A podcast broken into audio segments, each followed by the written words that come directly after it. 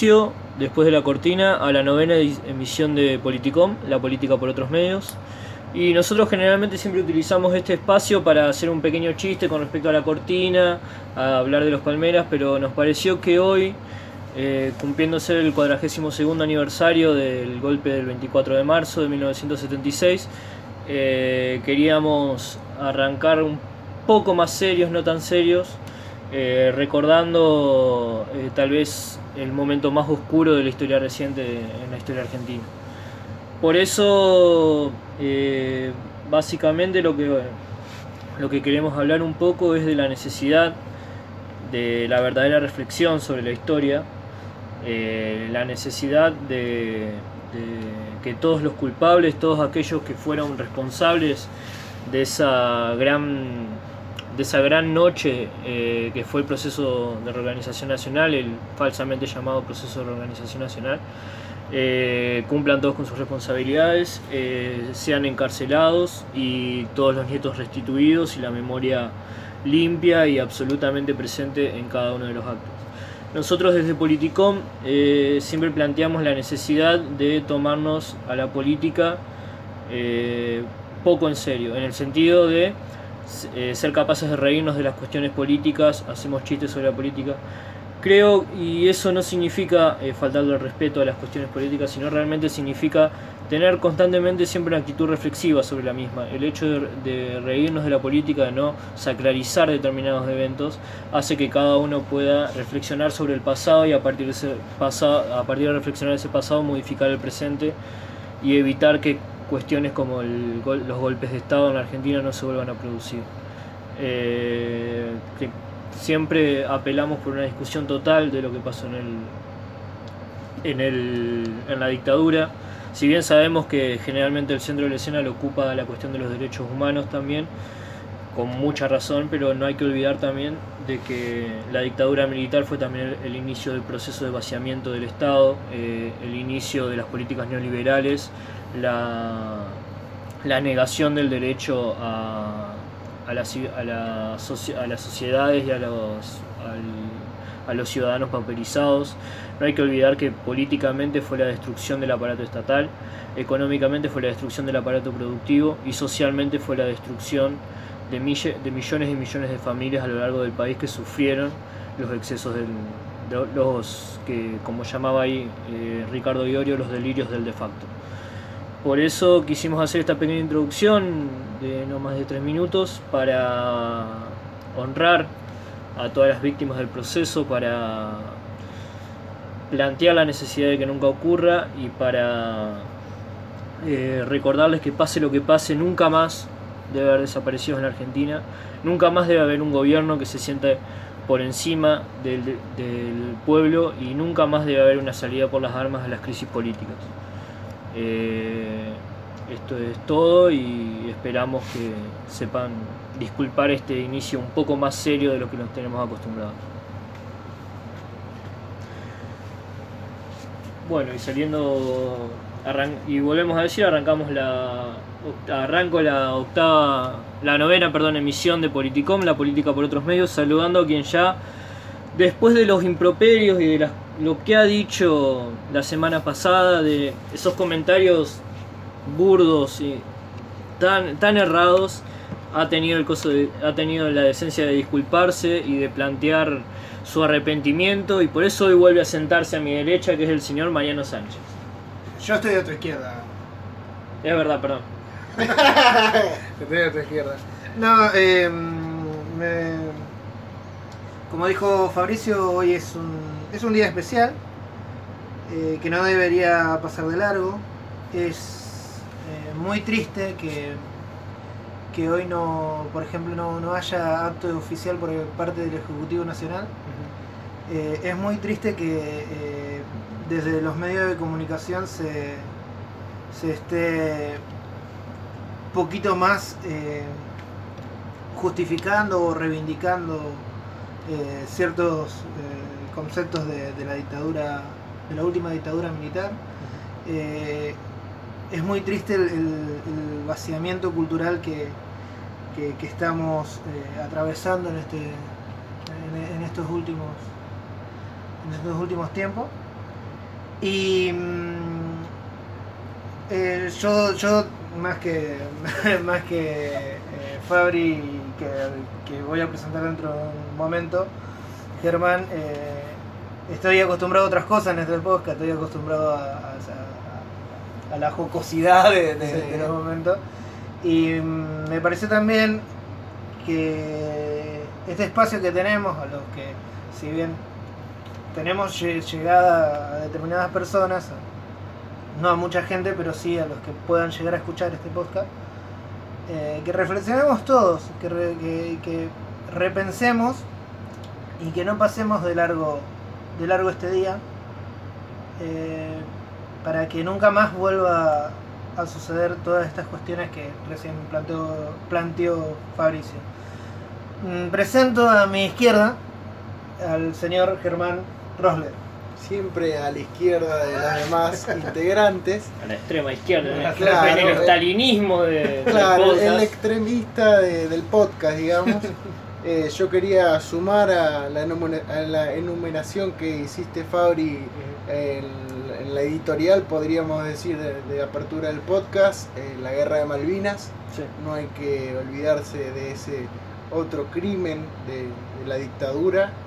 Y también eh, pensar que hoy se está volviendo atrás en todos los avances que se habían hecho eh, de- respecto de las políticas de derechos humanos en estos años, eh, con sus aciertos y con sus desaciertos, pero había habido avances después de un largo periodo de, de olvido, digamos.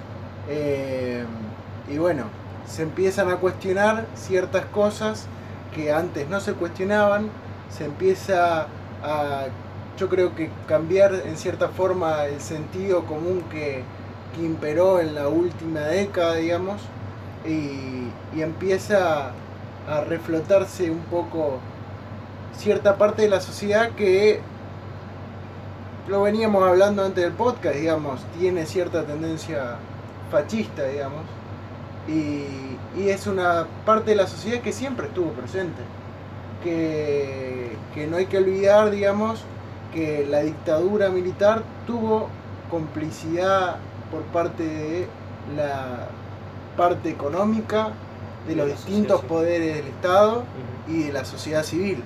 Yo creo que eso contribuye a, a hacer una- un ejercicio de memoria, digamos, en donde reflexionemos qué papel no solamente jugó el Estado, sino los otros elementos de poder dentro de, de una sociedad.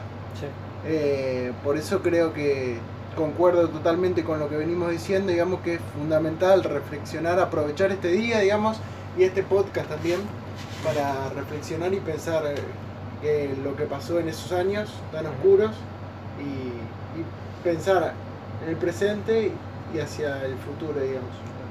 Sí, yo creo que por lo menos desde los inicios del macrismo hay como una, una un interés por, por borrar la existencia de la historia, como plantear que la historia no existe. Yo creo que el primer, ca- el primer caso, no sé si lo habíamos hablado con ustedes alguna vez, es el tema de eh, la eliminación de todo tipo de debate con, el- con las efigies en los billetes.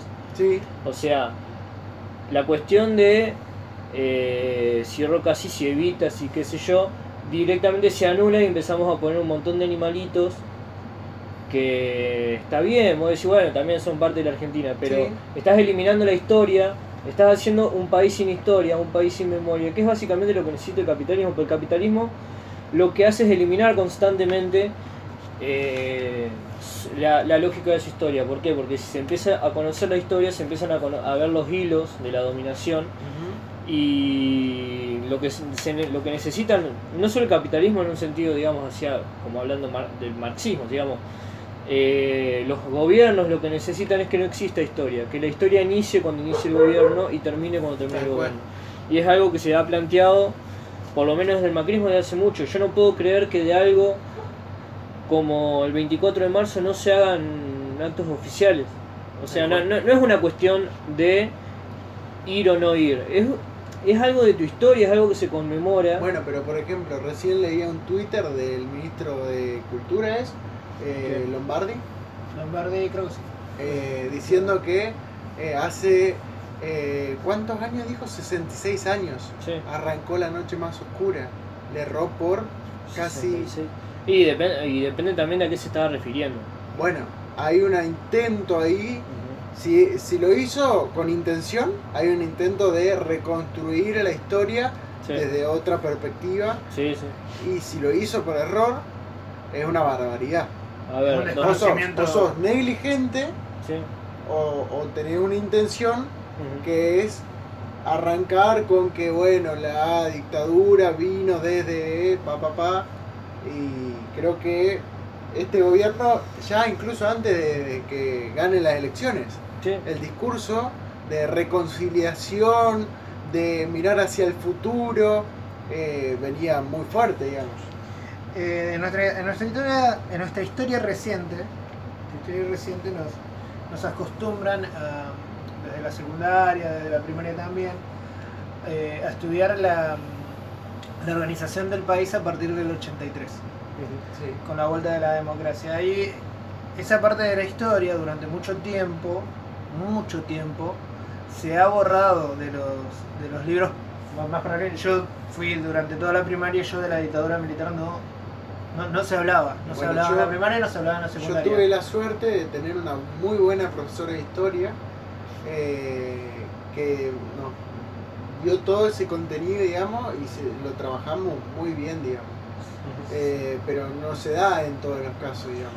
No, yo tuve la suerte de que eh, yo hice el secundario, eh, a en el, arranqué en el secundario en el 2006, ya en el momento de que eh, la cuestión de, lo- de la dictadura militar ya estaba metiéndose en las escuelas.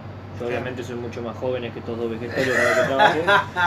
Eh, pero yo ya estaba ahí, entonces todo el secundario tenía también tenía profesores de historia que eran que también que eran muy buenos y ellos eh, dieron eso además apoyado por la aparición de la, de la problemática en la, En la agenda pública. en la agenda pública. ¿Es verdad? No, yo no- En el- creo que fue en el año 2006 donde se eliminan los indultos de Menem Sí. y se pone y se saca la ley de, de punto final y obediencia de vida y se eliminan, las dos se declaran inconstitucionales y arranca de nuevo todo el proceso de, de recuperación de la memoria. A lo que yo iba es que eh, creo que en el 2003 o 2002, Sí. no me acuerdo, que es el programa CQC, o no me acuerdo si era CQC o TBR, pero la cosa es que salieron, este ejercicio lo hacían muchos.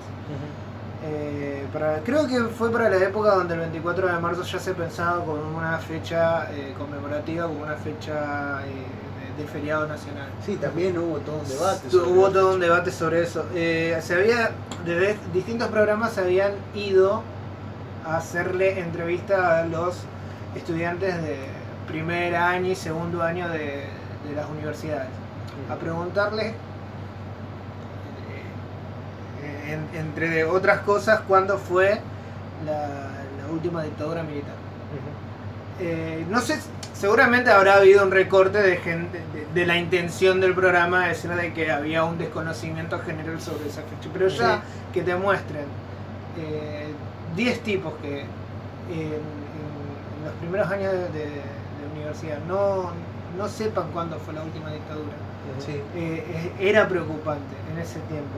Yo también en la secundaria he tenido profesores que han tratado el tema y voy a contar una pequeña anécdota. Sí. Yo eh, estábamos haciendo eh, un trabajo para el 24 de marzo, estábamos haciendo un trabajo para el 24 de marzo eh, con, con la profesora de historia, estábamos preparando un trabajo durante el horario de una materia que no era esa.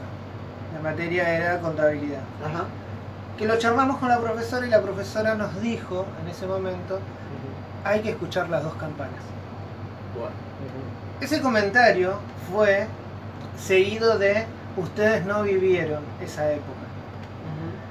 A lo que mi, mi compañero de al lado, que hoy está cursando conmigo otra vez en, en la facultad, mi compañero que estaba sentado al lado se levanta enojado y le dice, ¿para qué estudiamos historia entonces? Ajá.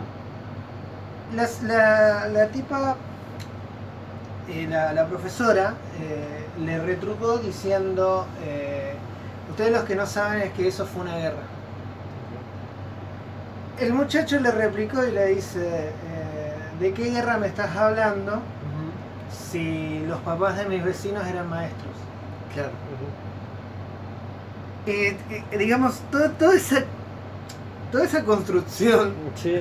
toda esa construcción que, que- que quería hacer una, una profesora ahí, y decir desde, desde el lugar de ustedes tienen que andar por el camino de los grises. Claro, ustedes no, tienen, no se Eh, tienen que meter. Ese discurso del camino de los grises. En ese momento, Camino los grises y la teoría de los dos demonios. la teoría de los dos demonios. venía de la mano. En ese momento ella se iba y entraba una profesora con, con, con una historia militante, una Sí. profesora de literatura era, Ajá. y, y- y dijo, bueno, ahora van a tener la otra campana. como diciendo, eh, como diciendo, eh, esto es toda una fantochada, esto, esto del 24 de marzo es toda una fantochada. Y eso quedó replicando en las cabezas de ¿Quién algunos de mis 24 de compañeros. marzo una la, la, la profesora esta Ah. que planteaba de que era, era, una, era una guerra. Eh, y eso quedó replicando en varios de mis compañeros. Yo me pregunto, eh, una profesora, una profesora que haya replicado una idea tan fuerte en la cabeza de, esos- de- de- de estos chicos, me imagino en, en escuelas donde no se ha tratado el tema, o se ha tratado eh, reivindicando Claro, al, al estado de terror. No sé, me, me hago esa pregunta. Yo creo que primero deberíamos agradecer en el momento en que estamos viviendo, digamos, porque hay gente que dice... Hay que agradecer a Macri. Hay que No, en el sentido de que, a ver, Subamos un Mucha poco, gente- muchachos, tampoco. mucha gente- se, va, se de- se a deprimir la gente que nos escuche. Subamos un poco la. Claro. Ahora pongo una canción de Mercedes Sosa y yo. Eh, de- o sea, lo que Duraba decía, 25 minutos y los últimos eran todos suicidados. mucha, mucha gente desde el otro lado, digamos, ay, estoy en la brecha, eh, habla de eh, Macri como dictadura. A ver, yo creo que eso es banalizar lo que se vivió supuesto. En esos años y es un error. Porque si estuviéramos en una dictadura, es muy, muy posible que nosotros ni siquiera podríamos estar haciendo un podcast, Claro. digamos, o por lo menos correríamos riesgo, digamos, por simplemente juntarnos a charlar sobre cuestiones Sí. políticas y expresar nuestras ideas. Sí. Yo siempre cuento una historia que me contó mi viejo. Eh, mi viejo se vino desde muy joven acá a Santa Fe, él es de Zapereira, de un pueblo en el departamento Las Colonias. No, en el departamento Castellanos me parece. Y él se vino para acá a los 15 años a trabajar. Eh, se vino acá en el 75. En el 76 vino el golpe y él seguía viviendo solo acá con 16 años. Y mi viejo me contaba que cada vez que él volvía a.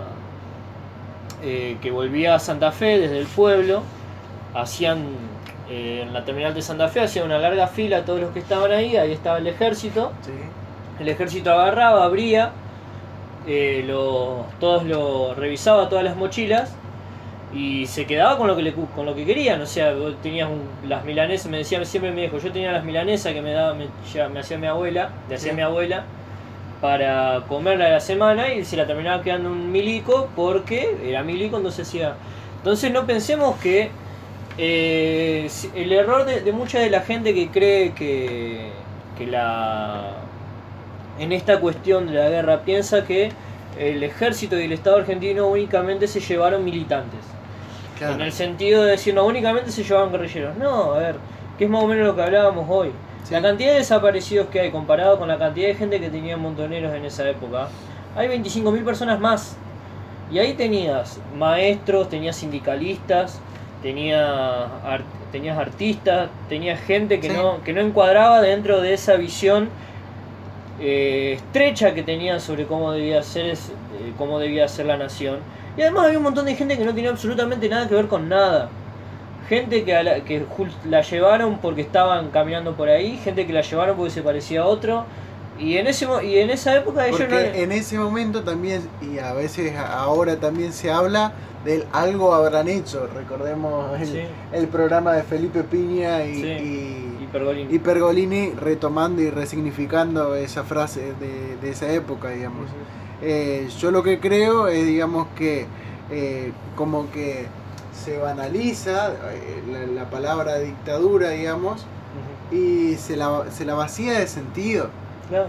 Eh, y es un grave error, eh, eh, en mi opinión. No, sí, es una. oh, yo estoy totalmente de acuerdo. Me parece que los, eh, el tema es que más o menos hablábamos de esto de, de esta, de esta militancia de medio de Twitter, que Sí. decíamos de que es únicamente la gente que tiene la cabeza rellenada de slogans, Sí. que es- tiene un pensamiento superficial y que la única capacidad de debate que tiene es hacer callar constante- constantemente al otro, no sentarse y demostrarle al otro porque esté equivocado, Sí. sino insultarlo, bardearlo, qué sé yo. Que eso me parece que viene por ahí el tema de la dictadura. Pues si vos tenés una reflexión real sobre lo que fue la dictadura, te vas a dar cuenta de lo malo que, que fue. Y al mismo tiempo, ¿por qué no, no, no la podés comparar con lo que está pasando ahora? Porque es verdad, el gobierno de Macri es una mierda, derechista y qué sé yo. Pero no es una dictadura ni por cerca. Sí.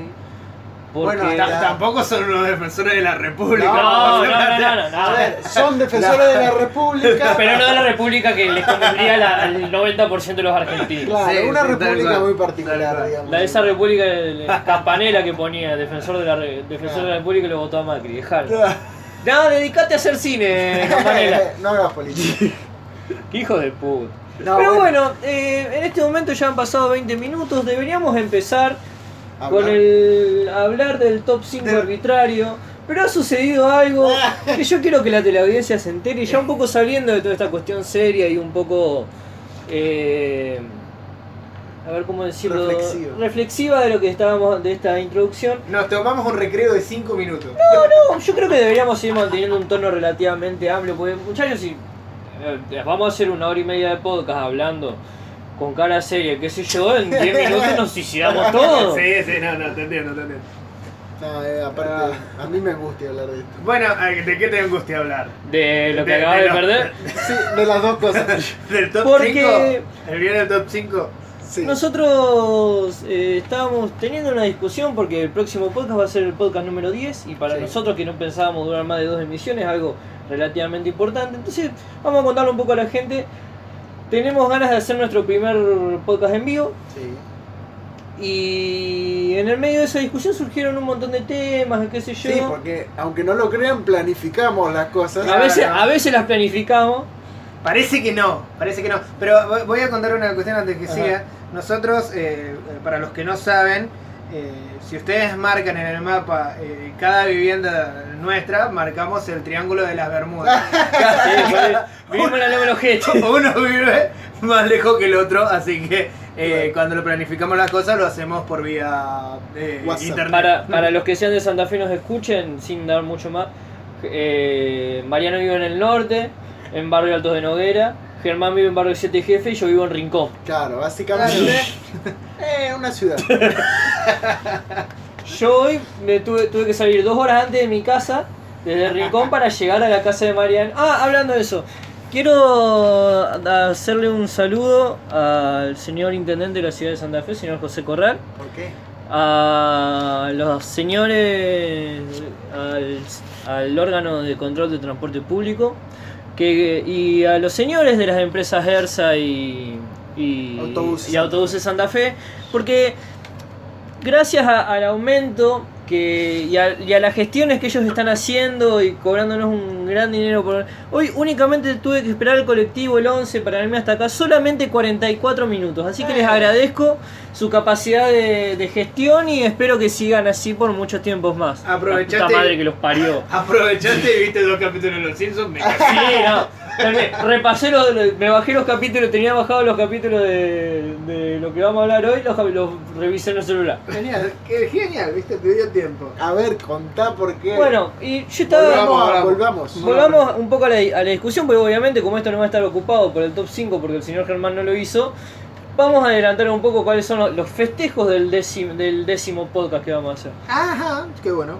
Eh, bueno, la primera idea que se nos ocurrió era hacer un un, podcast temático referido a un tema que nosotros venimos hablando hace bastante, que es la idea del rock y la contracultura. Sí. ¿En qué sentido? La idea de eh, la música rock, en qué momento es como eh, adalid de una contracultura y al mismo tiempo en qué momento deja de serlo, se transforma en otro tipo de contracultura. Ah. Y una discusión sobre eso es década a década. Pero después nos dimos cuenta de que si tomábamos eso nos iba a llevar mucho tiempo. Ajá. Y que además queríamos hacer dos emisiones, una para el no nacional, el rock nacional, y otra para el rock internacional. Por lo tanto, había que prepararlo. Por lo tanto había que prepararlo. Entonces dijimos, ¿por qué no hacemos en- después de, de- de los fe- de la organización del festejo de los 10, a- de los 10 años y agregamos eh, la emisión 11 y 12 sobre el rock como contracultura? Claro. Y en ese momento yo dije, y está, Está escrito. y está chequeado, en ese momento yo dije, y esas, esas semanas, para no hacer un podcast de 7 horas hablando de rock, evitamos hacer el top 5. Así no perdemos esa media hora, 25 minutos que solemos perder para hacerlo. Hay dos problemas básicamente. Una es mi dislexia, algo subjetivo. Y otra una condición objetiva que es que el WhatsApp no ayuda a comunicarse. Yo sostengo que el WhatsApp enturbia la comunicación y no funciona como canal. Y por lo tanto acabo de perder un cajón de porro. La culpa, la culpa es de WhatsApp ahora. Ajá. La Sí, culpa- sí. Ahora yo, yo leí, leí- está bien escrito, está bien escrito. Sí. Sí, no Los estaba disléxicos también somos persianas, dijo uno. No, no, pero expliquemos cómo llegamos a esta situación. En un momento, cinco minutos antes de sentarnos a grabar este podcast, Eh, el me un chiste. eh, le preguntamos al señor Germán Rosler, quien estaba a cargo de... Me quise hacer el vivo, perdón. Ajá, pará, pará, ¿vamos, ¿vamos a contarlo entero? Sí. Nos sentamos, le preguntamos al señor Germán Rosler para saber eh, de qué iba a ser el top 5 que iba a ser hoy, porque tratamos de, de- como de sorprendernos en el momento. Ninguno le avisa al resto Claro. que esto demuestra que fue una mala idea.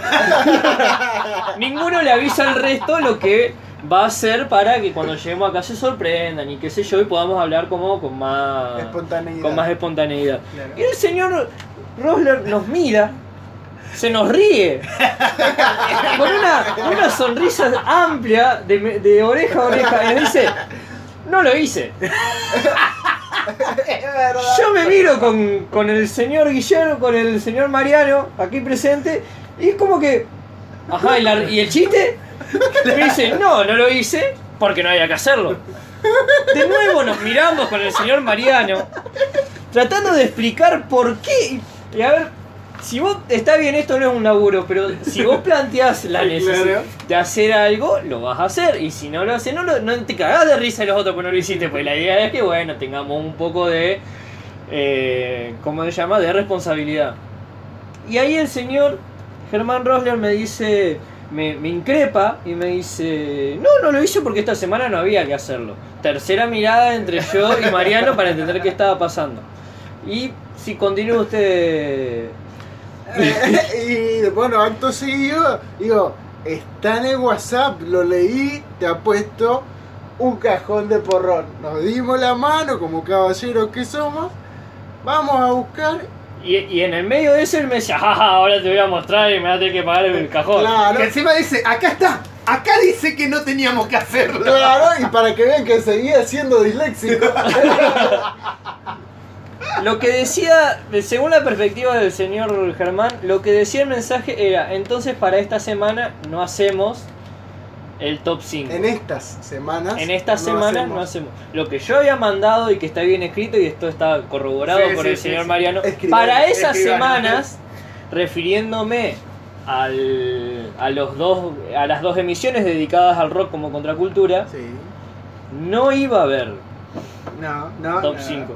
Así Es- que ese era el mensaje. esa, esa fue en este día tan que nos revuelve tantas emociones. Yo al menos tengo la alegría de que me gané un cajón. Y que me lo voy a tomar solo. Y que voy a hacer una, una transmisión en vivo tomándome los 12 porrones.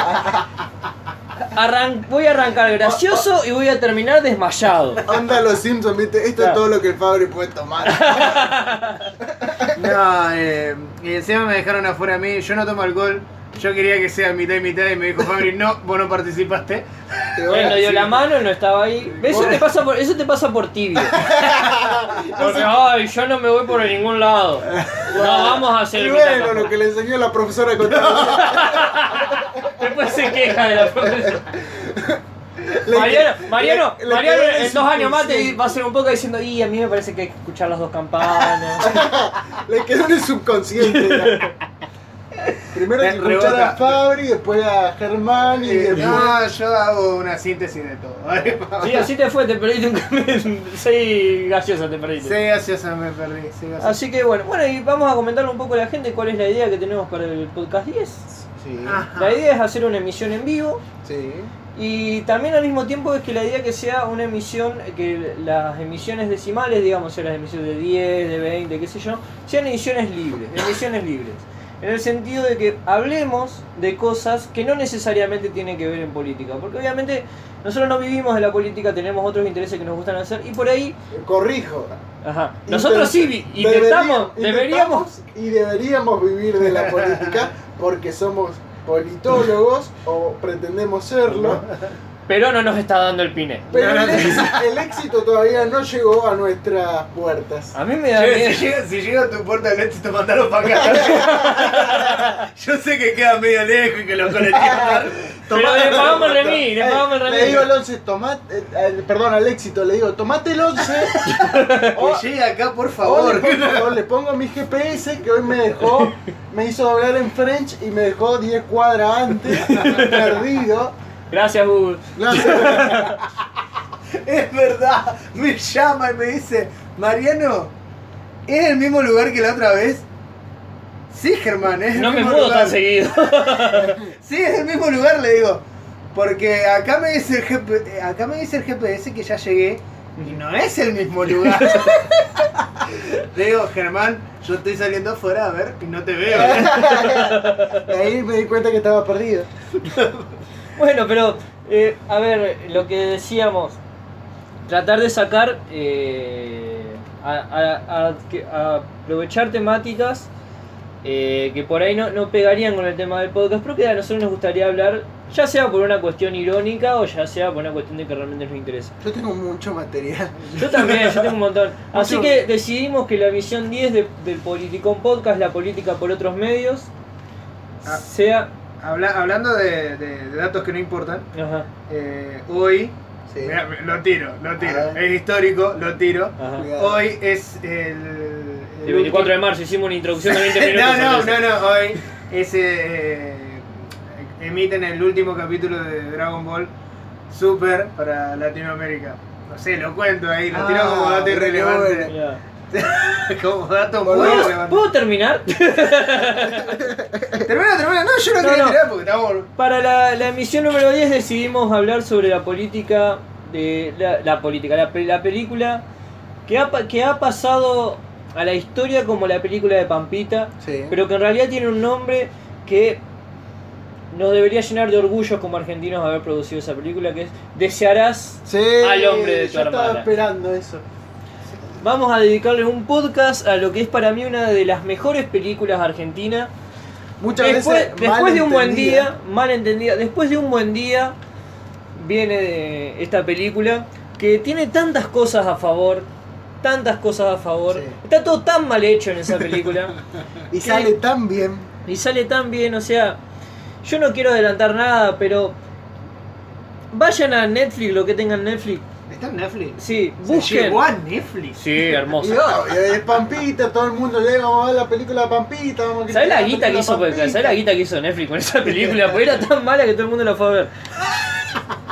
Y sí, Sí, así que yo, yo quiero que, que presten eh, vean la película, vayan a Netflix, vean la película que ne- no tiene desperdicio, sobre todo si les gusta el consumo irónico, no tiene desperdicio.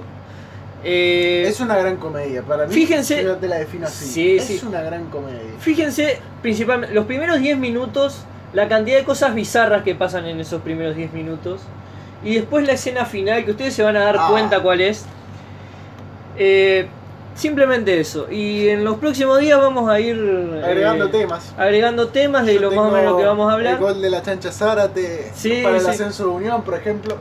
La última vez que hablamos de eso, se puso- la última vez que se lo mostré a Germán por el celular se puso a llorar. Eh, así que en los próximos días vamos a ir avisando, vamos a establecer una, una fecha límite, una fecha establecida para el podcast número 10 porque va a ser, en- va a ser una emisión en vivo.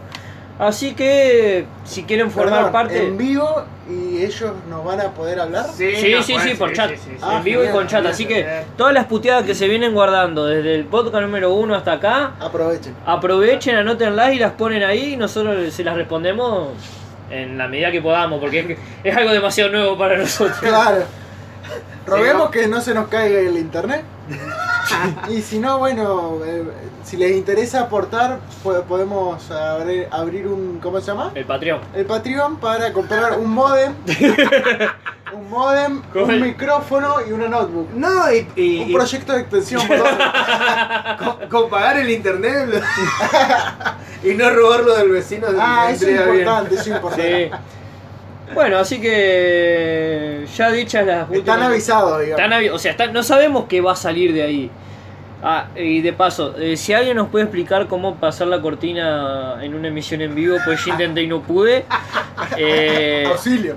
Ligüen Bartoli, vos que parece que la tenés clara con el tema de los, po- de los podcasts, o, o Manuel Armoa, o, o. Máximo Cosetti, alguien, alguno de, nuestros queridos lectores, de nuestros Eh. queridos escuchas a los que les mandamos un saludo, eh, díganos cómo se pasa la, la cortina, pues yo intenté y no pude.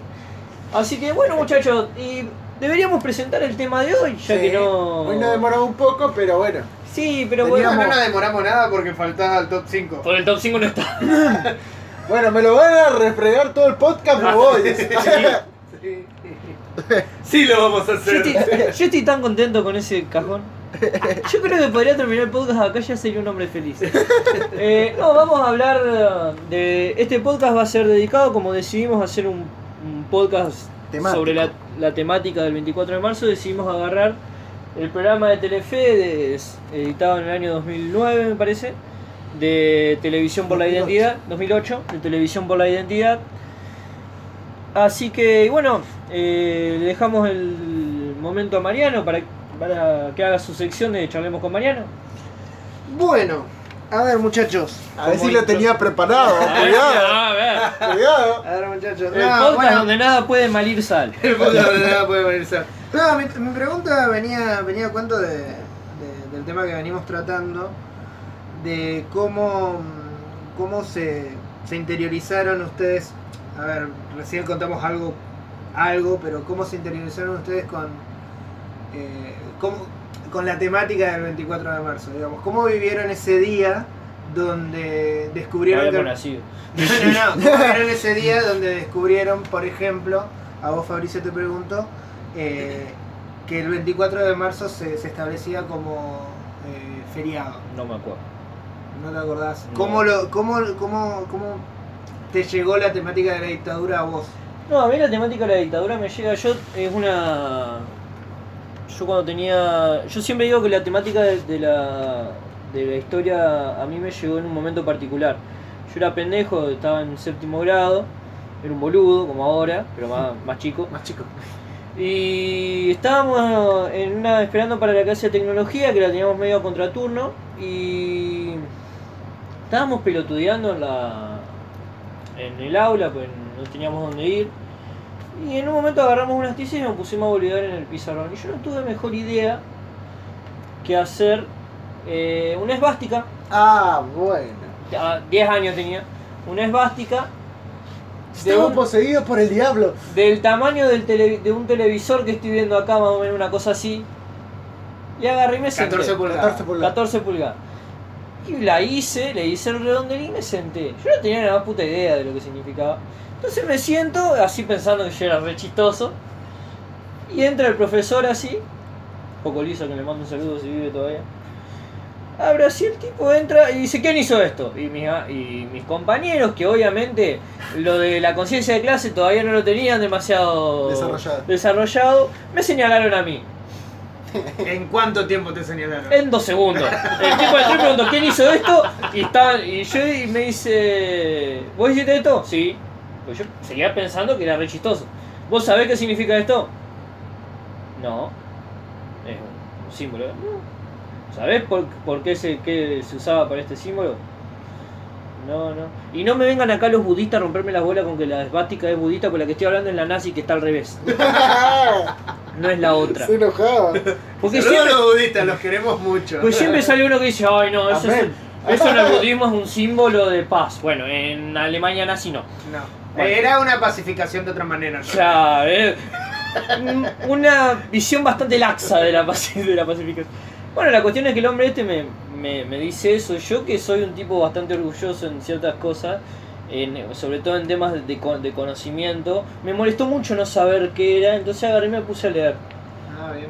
Cuando me pongo a leer, que empiezo a leer del nazismo, eh, me, me hago socio de la biblioteca de la escuela y empiezo a leer un montón de libros de historia. Y en medio de esos libros de historia aparece la temática de, de, la dictadura militar. Y a partir de ahí es como que desde que era pendejo siempre tuve esta cuestión de la historia y del conocimiento de la historia y de más o menos. Entonces, eh, no, no hay un momento puntual en el que a mí me haya me haya dado cuenta de lo que era. Pero sí tengo una anécdota personal, yo trabajaba sacando yo trabajaba sacando fotos para un partido político y fue la marcha el 24 de marzo, eh, la primera durante la era del macrismo, que fue más mucho más multitudinaria de lo multitudinaria que ya ¿Yo era. estaba en esa? Eh, me parece que sí. Y yo me adelanto y me adelanto, me voy por enfrente de la marcha para poder sacar la foto, la típica foto de la marcha llegando a la plaza 25 de mayo acá en Santa Fe. Y lo que veo ahí apenas llego y saco la foto era a tres de, la- de las madres de Plaza de Mayo, eh, en silla de ruedas por supuesto, porque son gente mayor, siendo llevadas un par de metros antes y atrás de ellas toda una Mar de gente. un mar de gente. Y ese momento para mí fue como muy de. de- esas, esas, esas mujeres ancianas, esas viejas que están ahí, son las que hicieron que hoy por hoy nosotros podamos estar discutiendo y haciendo todo esto. Porque no tenés otra. Yo cuando, cuando las veo así, fue muy, fue muy fuerte para mí ver la, un poco la fragilidad de los cuerpos de esas mujeres y al mismo tiempo la fortaleza. Porque esas tres mujeres que estaban ahí, o cuatro, no me acuerdo bien, yo me tengo la, la imagen de tres, eh, eran las madres de todos los que estábamos atrás. Eran las que nos habían enseñado el camino a todos los que estábamos atrás. Y para mí fue la, verdad un momento bastante fuerte de lo que fue mi contacto con la militancia política y con la política en sí. Así que me parece que por ahí respondiendo a tu pregunta, ese momento puntual me parece que a mí me hizo dar cuenta, no de lo que era el proceso, porque yo ya, ya lo sabía, pero de lo que había significado la lucha de esas pobres mujeres, que hoy por hoy hacen que tengan el reconocimiento que se merecen. No todo el reconocimiento porque sería imposible reconocerlas con todo lo que les debemos. Pero que única, pero que sepamos que los boludos que van y las putean son los imbéciles. Ya con eso es. Sí, Sí. no, yo, pens- yo pensaba en eso en, en esta semana, después de ver la película, eh, ver parte de la película Botín de Guerra, eh, la gente que dice viejas de mierda. Yo pensaba en esa gente y, y te juro que me pone mal porque me pone mal porque esas esas eh, esas mujeres sufrieron tanto.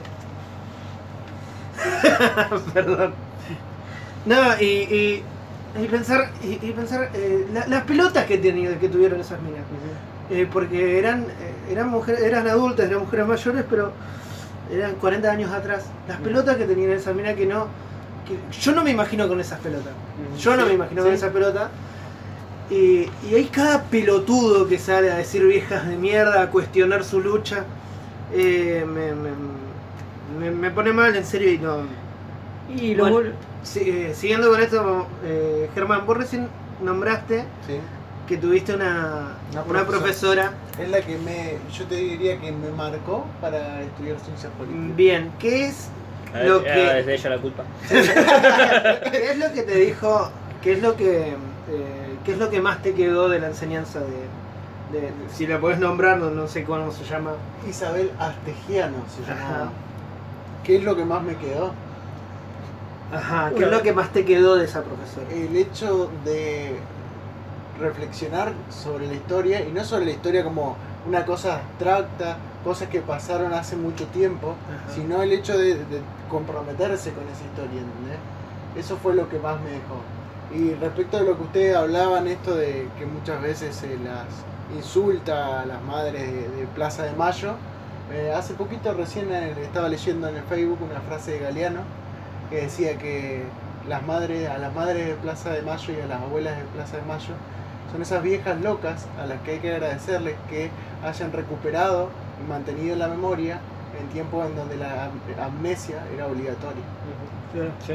era una obligación. Sí, no, yo creo que nunca vamos a... a- yo creo que cuando eh, se recupere el último nieto y podamos pensar en las abuelas de Plaza de Mayo como figuras históricas, nos vamos a dar cuenta de la cantidad de cosas que se, le- que se les debe. Eh, no ahora en el sentido, de- solo en el sentido de la recuperación de la memoria, sino en, en su función como el único estrato de la sociedad que todavía tenía conciencia de lo que era realmente tener que vivir en una democracia y exigir y tener el derecho a exigirle a los, a los gobernantes. Eh, a mí me, da mucha. eh, a mí siempre me dio mucha. Muy por las pelotas la, Fundación Nobel, que son unos derechistas de mierda. eh, en el sentido de que. Le han dado. a mí el premio me chupa tres huevos, pero realmente un, un reconocimiento real.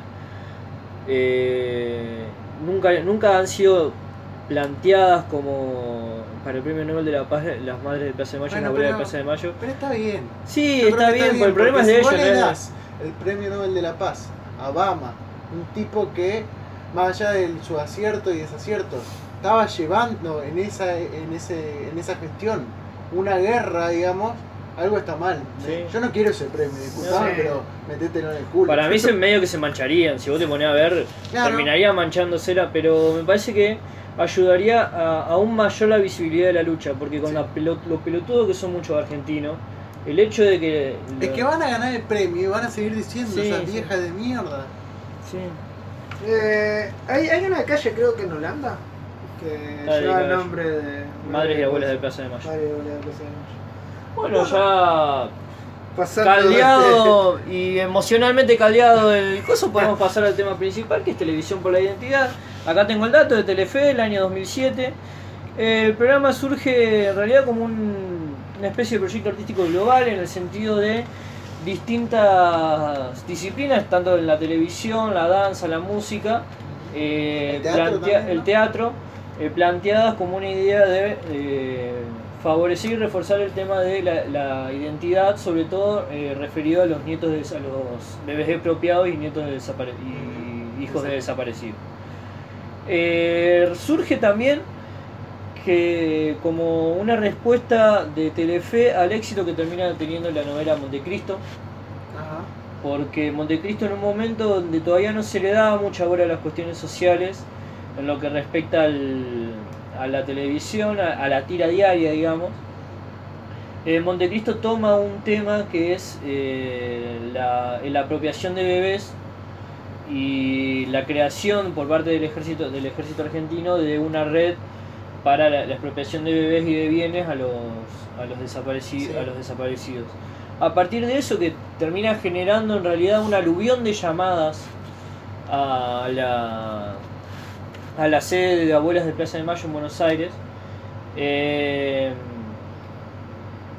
termina eh, planteándose en Telefe la necesidad de hacer algo re- directamente relacionado a eso y a partir de ahí surge la versión televisiva de la versión digamos televisiva de este proyecto que es Televisión por la Identidad el cual es una miniserie de tres capítulos donde se hablan de tres historias dos historias reales y una historia que no es falsa pero que está no está hecha a partir de distintos pedazos de historias de otros de otros Nietos. de otros nietos recuperados. recuperados.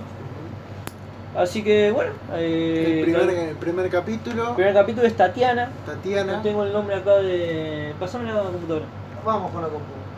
es la, la situación, arranca, digamos, el capítulo con una madre en brazos. Hay que decirlo que los capítulos se caracterizan por jugar con las temporalidades, van y vienen. sí. Eso es fundamental para eh, comprender eh, la historia eh, de, de, digamos, de la miniserie, digamos. Eh, digamos. Eh, disculpen, pero Nosotros, lo eh, voy a tratar de corregir. tenemos digamos. Podemos tenemos el proyecto Podemos y el proyecto Digamos No, bueno, en, si nos escuchara Ana estaría Bueno. en, en los. eh, en los capítulos estos de Televisión por la Identidad Sí. se ven. eh, ¿Anda el enter? No anda Ah, el no, no anda. el enter. El enter de mi computadora no anda. Como, como, algunos, como algunos otros botones. Eh, no, en televisión por la identidad lo que se ve sí es eh, tal vez cómo vivieron distintos actores eh, esta, esta circunstancia, porque cuando en, el primer capítulo de Tatiana, cuando esa escena donde, donde la, la, abuela, eh, la, abuela biológica de Tatiana le, dice a la madre que es interpretada por ah, Soledad Villamil. Soledad Villamil. Le dice que ella no tiene la intención de, de sacarla de la nena, sino quiere cumplir el rol de, abuela. Ahí vos ves también eh, eh, partícipes de, estas historias eh, involuntarios como, como, fueron muchos padres adoptivos que si bien si bien le, dan otra identidad a, los nenes muchas veces no, no, era intencionado. no era intencionado no era lo, lo, que más me gustó, digamos, de estos tres capítulos es justamente eso, que no trabaja sobre la idea común que podría haber eh, trabajado, de hecho uno de los capítulos lo abarca, digamos, del apropiador como el hijo de puta, digamos, clásico, que Belloso lo, lo encarna muy bien, digamos, pero en el primer capítulo, el de Tatiana, digamos, los padres eh, adoptivos, bueno, hay que explicar más o menos, digamos, eh, la, madre de el Tatiana. Caso es el, la historia de Tatiana Albarte Britos, que fue la primer eh, nieta recuperada. Eh, el caso de ella y de su hermana Laura. Sí. La, la madre es secuestrada, digamos, en el medio de la, de la calle por un grupo de tareas. Ellas quedan en la calle, se la llevan a un juez de, de menores o de familia, digamos, y el tipo no tiene mejor idea de decir, disculpen, pero son NN hay una, un papel de una especie, yo supongo, de asistente social que dice, no, no son NN, no están abandonadas porque están bien vestidas, están, o sea... También comida, ta, ta, ta, eh, trata de luchar contra eso, el juez le dice, mira, vos acá no me vas a cuestionar, yo dicto sentencia y vos la cumplís. Claro, porque así funciona la justicia. Y en esos tiempos más todavía. Eh, ¿Más funcionaba? No, no, ¿para qué? No, no, no, no, funcionaba así, boludo. Tengo miedo. Otra... Se empezaba, ¿viste? A, empezaba a aparecer, ¿viste? La banquina. no, no, no. Pero otro, otro tema que es muy importante es el rol de la justicia durante esos años. Sí. Eh, el rol como partícipe necesario y como con, cómplice, digamos. Sí. no hay que eh, olvidar que había muchos jueces en esa época que cajoneaban los habeas corpus para que nunca... Se hay hoy en día, imagínate. Se hoy en día, imagínate. Hay algunos que, y yo no, no, estoy seguro porque no he investigado, que cuestionan, por ejemplo, la figura de eh, Zaffaroni, eh, ex ministro de la Corte Suprema, por haber cajoneado eh, habeas corpus en la época de la dictadura. No sé qué, qué, opinan ustedes. No, yo no sabía. Yo no sabía. No, no sabía saberlo. Pero del hecho de, de ser verdad o, o mentira. No, pues yo, yo tenía pensado. O sea, si vos decís yo que. Yo creía que Zaffaroni había. Porque se le han enrostrado, eh, digamos. Oh, se le pegaron varias cosas a Zaffaroni, digamos. El hecho de los prostíbulos, el hecho de haber escrito eh, un libro que supuestamente favorecía o alababa el proceso en, en sus primeros años, el proceso de reorganización eh, social y ahora esto del, del habeas corpus. Eh, y, ¿Por qué digo esto? Porque eh, la, imagen que se construye, la representación que se construye de Zaffaroni desde la, otra vereda, otra vez en la brecha, es de Zaffaroni como el gran defensor de los derechos humanos, el gran penalista que eh, desde otra perspectiva, abolicionista, algunos eh, lo, tratan como un insulto de despectivo a decir, diciéndole el garantista este que eh, deja salir a los negros de mierda. Eh, Eso es lo que dicen los tipos que lo critican. Claro. Claro, aclara, porque no. sí, no, pues, no, Sé, no sé para dónde va. No, pero a ver, a ver si entiendo la pregunta. vos decís qué pensamos nosotros de, sobre Zaffaroni. ¿Qué pensaríamos nosotros sobre Zaffaroni si es verdad que cajoneó a Corpus en esa época. Y eh, fue un hijo de puta. Si hizo eso, fue un hijo de puta. A ver, Pero más allá de lo que haya fácil hecho decirle después. hijo de puta Pero es fácil- no estando en esa Justamente, situación. hay que entenderlo en, en Yo, un, sen- oh, perdón, en un sentido Si es contextual. verdad, no lo justificaría nunca. No, no, no, no, no. En un sentido contextual. Porque tuvo tiempo para hablar también. Sí. Eh, eh, ese es el tema. Que tenés tiempo ver. para hablar. Y era un juez, a ver, no era una madre o una abuela de Plaza de Mayo, Sí. digamos. Más existiendo abogados y jueces que fueron desaparecidos por la dictadura justamente por molestar el coso. Está bien, estamos discutiendo en base a la vida de otro Sí. y en base a la, al- a la concepción de otro. A mí me parece que si cajoneó a Veas Corpus eh, y un, un poco hijo de puta es, pero Y eso no puedo, no puedo me eh, pasa siempre cuando salen, por ejemplo, el- en los casos de Woody Allen o los casos de acoso sexual. En este caso, eh, de haberse comprobado esto, digamos, si se comprueba esto, tira todos sus antecedentes académicos por la borda. Eh, a- a a estamos, yendo, estamos yendo por caminos sinuosos, pero vamos a, a seguir tratar, transitándolos. Vamos a tratar. Eh, Pará, déjame a mí. no. Eh, déjame a mí, es a mí. una, a ver, si Ah, una ¿vos te refiriendo? moral Sí, pará. Ilegal en este caso, porque es ilegal, no solamente inmoral. Vos, vos lo que estás diciendo es pensar la obra de una persona sí, sacando eh, lo que respecta a su ponele vida privada es o que algo no de privada, eso. es que ese problema no, que no, es no privada. es la vida privada tampoco. No, Eh, a eso son cosas que- diferentes. No, me parece que lo que, se, lo que refiere a él es cómo termina el resultado final de la trayectoria de Zaffaroni. Eh, si es- son reales que, que cajoneó a Beas Corpus de cosas. claro. Y a ver, eh, si vos tenés la cabecita chiquita y pensás que la vida es o de un lado o del otro, y no te va a cerrar Zaffaroni. Ahora, si vos entendés que la vida es una cuestión que se hace con acier- que se hace a lo largo de la historia es algo que se hace con, con aciertos y errores y que hay gente que más allá de lo que defiende ha tenido pasados oscuros, ha tenido momentos de contradicciones. Entonces ahí lo, lo podés entender porque, o sea, no, no, no a sé- eso voy, me parece lo interesante. que hizo bien Zaffaroni Sí. lo hizo bien y punto.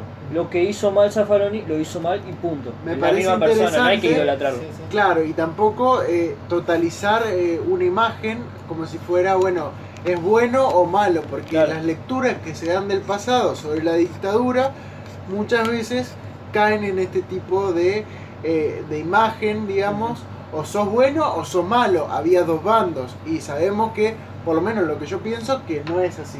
En esto me voy a pelear un poquito con Fabri. ¿Por qué? Culpa de Disney. No, Culpa de Esa construcción de que tenemos que encasillar a la persona entre eh, lo bueno o lo malo. tonto! Es, es, es culpa de Disney. Bueno, hay un libro... Bueno, de Disney como representación cultural de Hay un determinada libro- época. No estoy un hablando de libro Disney, que hace todo un estudio sociológico de Disney, que es cómo leer al pato Donald. ¿Cómo le al pato? Está muy interesante, yo leí la introducción, pero... Yo, yo leí Bueno, los dos primeros se- párrafos, pero No, yo hubiera leído dos Yo más. soy lector compulsivo, digamos, tengo un libro, leo un poquito, uy, mira qué bueno esto, leo.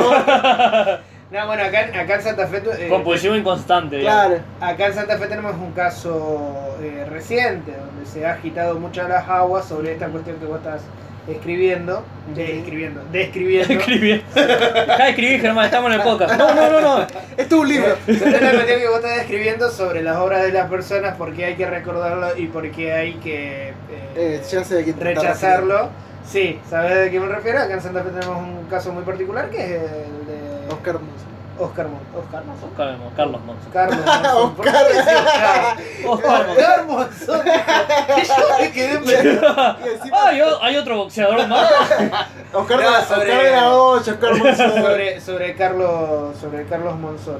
Sí, Eh, eh, yo creo que. eh, yo me voy a correr de, de la- de la cuestión Monzón porque hay una mujer muerta en el medio. Sí. Sí. Ahí es complicado. Yo creo que tratando de volver al tema, digamos, esto, digamos, tratar de salir de bueno o malo. Y la, Sí, y la sí, sí. miniserie lo hace muy bien. Sí, para sí, a mí lo que, que yo les iba a plantear, que es lo que a mí más me gustó, es que evita el cliché. Claro. O sea, eh, yo soy fanático no- del cliché, claro. lo que escuchan, digamos, pero, Pero por ejemplo, el personaje que hace, eh, hablando en el primero, eh, para el principio nomás, ya se, se meten en, una, en un tipo de historia que no es la historia eh, general de la dictadura, que es de, de de el, militar hijo de puta que se lleva a la nena y le saca la identidad. En realidad se está metiendo con la adopción por parte de una pareja que no podía tener hijos Sí. de un bebé que ellos creían que únicamente que había sido únicamente abandonado por los padres después se enteran y me parece que eso es lo que a mí me gusta porque evita esa esa construcción del cliché incluso el personaje del apropiador como vos bien decías que hace Carlos Belloso Sí. No es un pe- o en sea el capítulo 2. en el capítulo 2 no es un personaje que vos decís el típico que te pueden llegar a mostrar el editor ah yo soy un militar hijo de puta entonces me llevo al bebé Tal es cual. un tipo que tiene un quilombo en la cabeza un grado de esquizofrenia y que es tan oscila, Esa, oscila esa tanto escena cuando ya eh, el, digamos Juan es grande y se encuentra con eh, Belloso con la novia y Juan Ajá. lo saluda y le dice muy bien lo que están haciendo y después le dice che claro cualquier hijo de puta es solidario con ese culito Sí. y, y acto seguido como que quiere eh, entablar un diálogo con, Con el, el hijo, hijo. y que no puede y entonces él sale diciendo bueno vos tenés que entender que a mí me criaron en mi época mis viejos Ujú. nos, nos llevaban A a, debutar y era digamos eh, como parte de la experiencia que vos tenías que aprender quién era era cada quien quién era cada mujer digamos bueno después el diálogo se va por otro lado pero es, es genial o sea Claro, te, digamos, te marca muy bien lo que es la, la psicología del personaje en el sentido de que Carlos Belloso en ese en ese capítulo representa a un represor real, va, Luis eh, a Luis Falco, que fue el apropiador de Juan Cabandier, que Sí. después fue eh, es en realidad diputado por la provincia de Buenos Aires. Ahora está preso Luis Falco. Luis Falco sí sí está está Lo Le dieron 18 años. Y una de las razones por la que se hizo muy famoso el caso de, De Juan Cabandier. de Juan Cabandier, además de la canción de León Gieco, que también es por el tema de que justamente eh, a partir de su, de su búsqueda se pudo encontrar a Luis Falco, que era uno de los eran de los que manejaban el coso de represión en, San- en, en la ESMA. Ajá.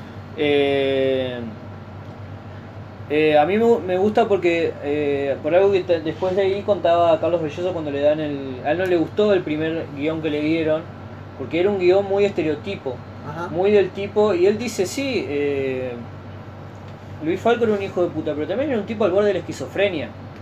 Un tipo que eh, tenía un montón de falencias en ese sentido, y la única forma que tenía y que conocía para tras- traspasar esas cosas era a partir de la violencia. Y a partir de ahí se construye toda su personalidad para ser un hijo de puta y un represor. Qué interesante. Claro, entonces eh, la cuestión de, de la representación de Luis Falco es muy buena por eso, porque pasa de una escena como la de la escena donde la, la cogota la hija, porque la encuentra con un tipo en la puerta de la casa, a la otra escena donde va y lo llama a los nenes a comer y que voy a decir algo que podría ser mi viejo. Claro. Y dice, hey, vengan a comer, si no se van a cagar de hambre, todo con una sonrisita y los, los dos hijos recontra cagados en las patas por el padre. Entonces está, está bueno eso que te muestra porque te muestra que no es no la dualidad que hay dentro del coso. Y al mismo tiempo te eh, pero va- va- después hablamos de esto que es el segundo capítulo. En el primer capítulo, que era algo que hablábamos más hoy, lo que me gustó mucho también, no me, el capítulo no me gustó por una cuestión de que me pareció que estaba mal actuado en algunas partes, pero Yo creo que el tercero, eh, eh, me acuerdo porque estábamos, le estábamos viendo con mi novia, con Leli. La secretaria, por Dios, o sea, porque eran, son todos grandes actores y yo creo Sí. que Electra ya no le quedaba guita a Electra. Y eh, che, la escuelita de teatro, eh, y, y se nota ¿Por qué mucho eso? Secretaria. la no. secretaria de. de, En el, primer, en el primer capítulo, eh, lo que a mí me gustó mucho es cómo, te, eh, cómo muestran lo que es, que probablemente sea uno de, los de los objetivos de ese primer capítulo, cómo te mostraban eh, la creación de las madres de Plaza de Mayo ujú. y, digamos, lo, las cosas que, ha- que han sido simbólicas, que hoy son simbólicas, como las rondas de los jueves, eh, fueron en realidad decisiones absolutamente azarosas o obliga- obligadas por el contexto inmediato. Por ejemplo, cuando empiezan a discutir cuándo se van a reunir, eh, perdón, cuándo se van a reunir y qué sé yo, eh, empiezan a, a decir, bueno, eh, o tenían que trabajar o hacer cosas y se quedaron únicamente dos días, el lunes y el jueves. Claro. ¿Y por qué lo hicieron el jueves? Y no sé, se dio así, porque el lunes no podíamos hacer nada porque teníamos todo el trabajo de casa acumulado del fin de semana. Entonces el lunes no lo podíamos hacer y hicimos el jueves. ¿Por qué a las 5 de la tarde? Y porque a esa hora más o menos nos desocupábamos de las cosas que teníamos que hacer Sí, y los hombres por qué no vienen, y por qué solo están trabajando, y porque generalmente si van los van a cagar a palo.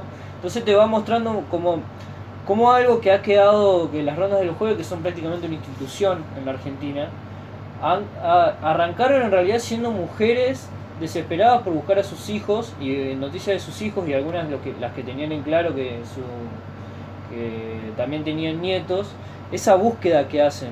O sea, no... Sí, lo interesante también de que se unieron, digamos, porque en esa época era más común el no te metas porque vas a terminar mal, digamos. sí. Bueno, el motor, el motor de, por el cual estaban metidos era porque tenían hijos desaparecidos y, y nietos por buscar. Sí. Entonces eso termina generando también una cuestión de que eh, no las podían meter presas por preguntar. No estaban, no estaban discutiendo eh, el régimen. Ellas querían saber lo que eran los hijos y a partir de esa, de esa aparición es que se empiezan a columnar también todos los otros reclamos por derechos humanos, qué sé yo. Entonces a mí me parece que eh, eso lo muestra muy bien la, la serie esta. Creo también que porque le, le da mucho respeto al hecho de que son casos reales. No es que un- es un tipo que se sentó a escribir un guion sobre esto y hizo lo que le parecía. Los tipos hicieron un gran trabajo de investigación. eh, estuvieron muy en contacto con la gente con la, la gente de los casos reales Sí. para saber cómo habían sido las cosas y fueron, me parece a mí, eh, respetuosos con la historia en ese sentido. No mostrar algo efectista Claro. para que sea bien, sino mostrar realmente lo que pasó. Yo creo que, por ejemplo, no caen en ese tipo de series militantes, pero militantes a- al extremo, Claro. como lo fue en su momento el intento fallido de la miniserie sobre Manieto, Sí. que daba asco, digamos. Sí, porque- y da abajo por, por la, la superficialidad con la que se manejaban las tal cosas. cual. Porque. Porque, Hubo- a ver- pará, voy a preguntar, ¿en serio hubo una miniserie sobre muñecos? Sí, en No, Canal no- 7. No sabía. No la vio nadie y no le gustó a Ah, nadie. que trabajaba Migorena. Sí. Claro. Sí. Ajá, mirá. No le gustó, no le- yo creo que no le gustó ni, ni a los que odian a Manieto, porque dicen que era. eh, yo no, no la vi, por supuesto. Pero yo lo que me acuerdo que había leído es que era, era tan. ta- Era mala en el sentido de que era todo tan burdo las críticas que se querían hacer, Claro. que ni siquiera llegaba a tener un buen guion. Claro, ese es el problema, que a ver, en- son, son situaciones problemáticas que dan para mucho, para hablar mucho. Ahora si vos las simplificás para, para llegar al público, digamos, es algo que esta serie, que tele- eh, digamos, Televisión por la Identidad, no lo hace, gracias a Dios, y hace un buen producto. Sí. Eh, quiero hacer una. Y, una- y eso no, y eso no significa que, que, que no sea, que la visión que se da del- de los represores no sea dura. Porque no, No, es que no. no, es que es un, un- ay no bueno, no eran tan malos los represores, no. Carlos Belloso como eh, es un hijo de puta, eh, Juan Palomino cuando hace de, de jefe del grupo de tarea es un hijo de puta. Entonces, la representación que hay es que lo mejor de todo es que cuando vos lo ves en ese contexto no tan cliché, te das cuenta de primero de lo, lo reales que son y segundo te das cuenta de que fue gente que hizo eso, no es únicamente un, un personaje en televisión, era gente cagándose de risa de las minas que estaban metidas ahí, eh, cagando a palos a la gente simplemente por porque- Torturándola. torturándola, o sea, no, no, no hay, lo que tiene televisión por la identidad es que te muestra tan bien lo que es, que incluso te muestra las cosas más oscuras, con una claridad que es un que es movilizante. A mí me, me pasó principalmente con el, con el segundo con el segundo capítulo que a mí eh, toda la visión por ahí que uno tiene de eh, es muy fuerte como, como marca esa visión de la vida de un chico que no solo no tiene identidad, sino que al mismo tiempo está en un contexto de mierda, porque Sí. el padre lo caga a palo de onda. Sí, ya eh, pasamos al segundo capítulo. Y no sé, ¿ustedes querían hablar algo del primero? No, yo, yo estoy hablando en general de los tres capítulos. Sí. Sí, Eh, pues medio no, no, puedo- no- No, no se puede, no se puede eh, separar uno de otro. Porque Yo generalmente quería- cosas to- tocan la misma temática, pero desde distintas Yo perspectivas. quería hacer una mención antes, antes que sigamos a Televisión por la Inclusión, que es de los mismos creadores, que es muy buena serie también si la quieren ver, eh, con Chai, con no sé si son casos reales, pero sí con casos de la, de la rutina actual, eh, que, que también son, de, como digo, de los mismos creadores y vale la pena ver. Sí. Ah, eso no. Eh, sí, no, quería hacer esa mención antes de, se- de seguir con, con, Bueno, con el tema. eh, no sé si vos querés decir algo más del primer capítulo. No, el primer capítulo no eh, contrasta mucho el primer capítulo con el tercer capítulo. Digamos, Claro. la actitud de los padres es totalmente diferente, el rol de los padres es totalmente diferente Sí. y está bueno que se muestre ese contraste. Bueno, pasamos al segundo capítulo. El segundo capítulo es por ahí eh, que toca el tema más, uno de los temas más conocidos de hijos de desaparecidos, junto con el de Victoria Donda, Sí. que es el, el caso de Juan Cabandier. Juan Cabandier nace en la ESMA.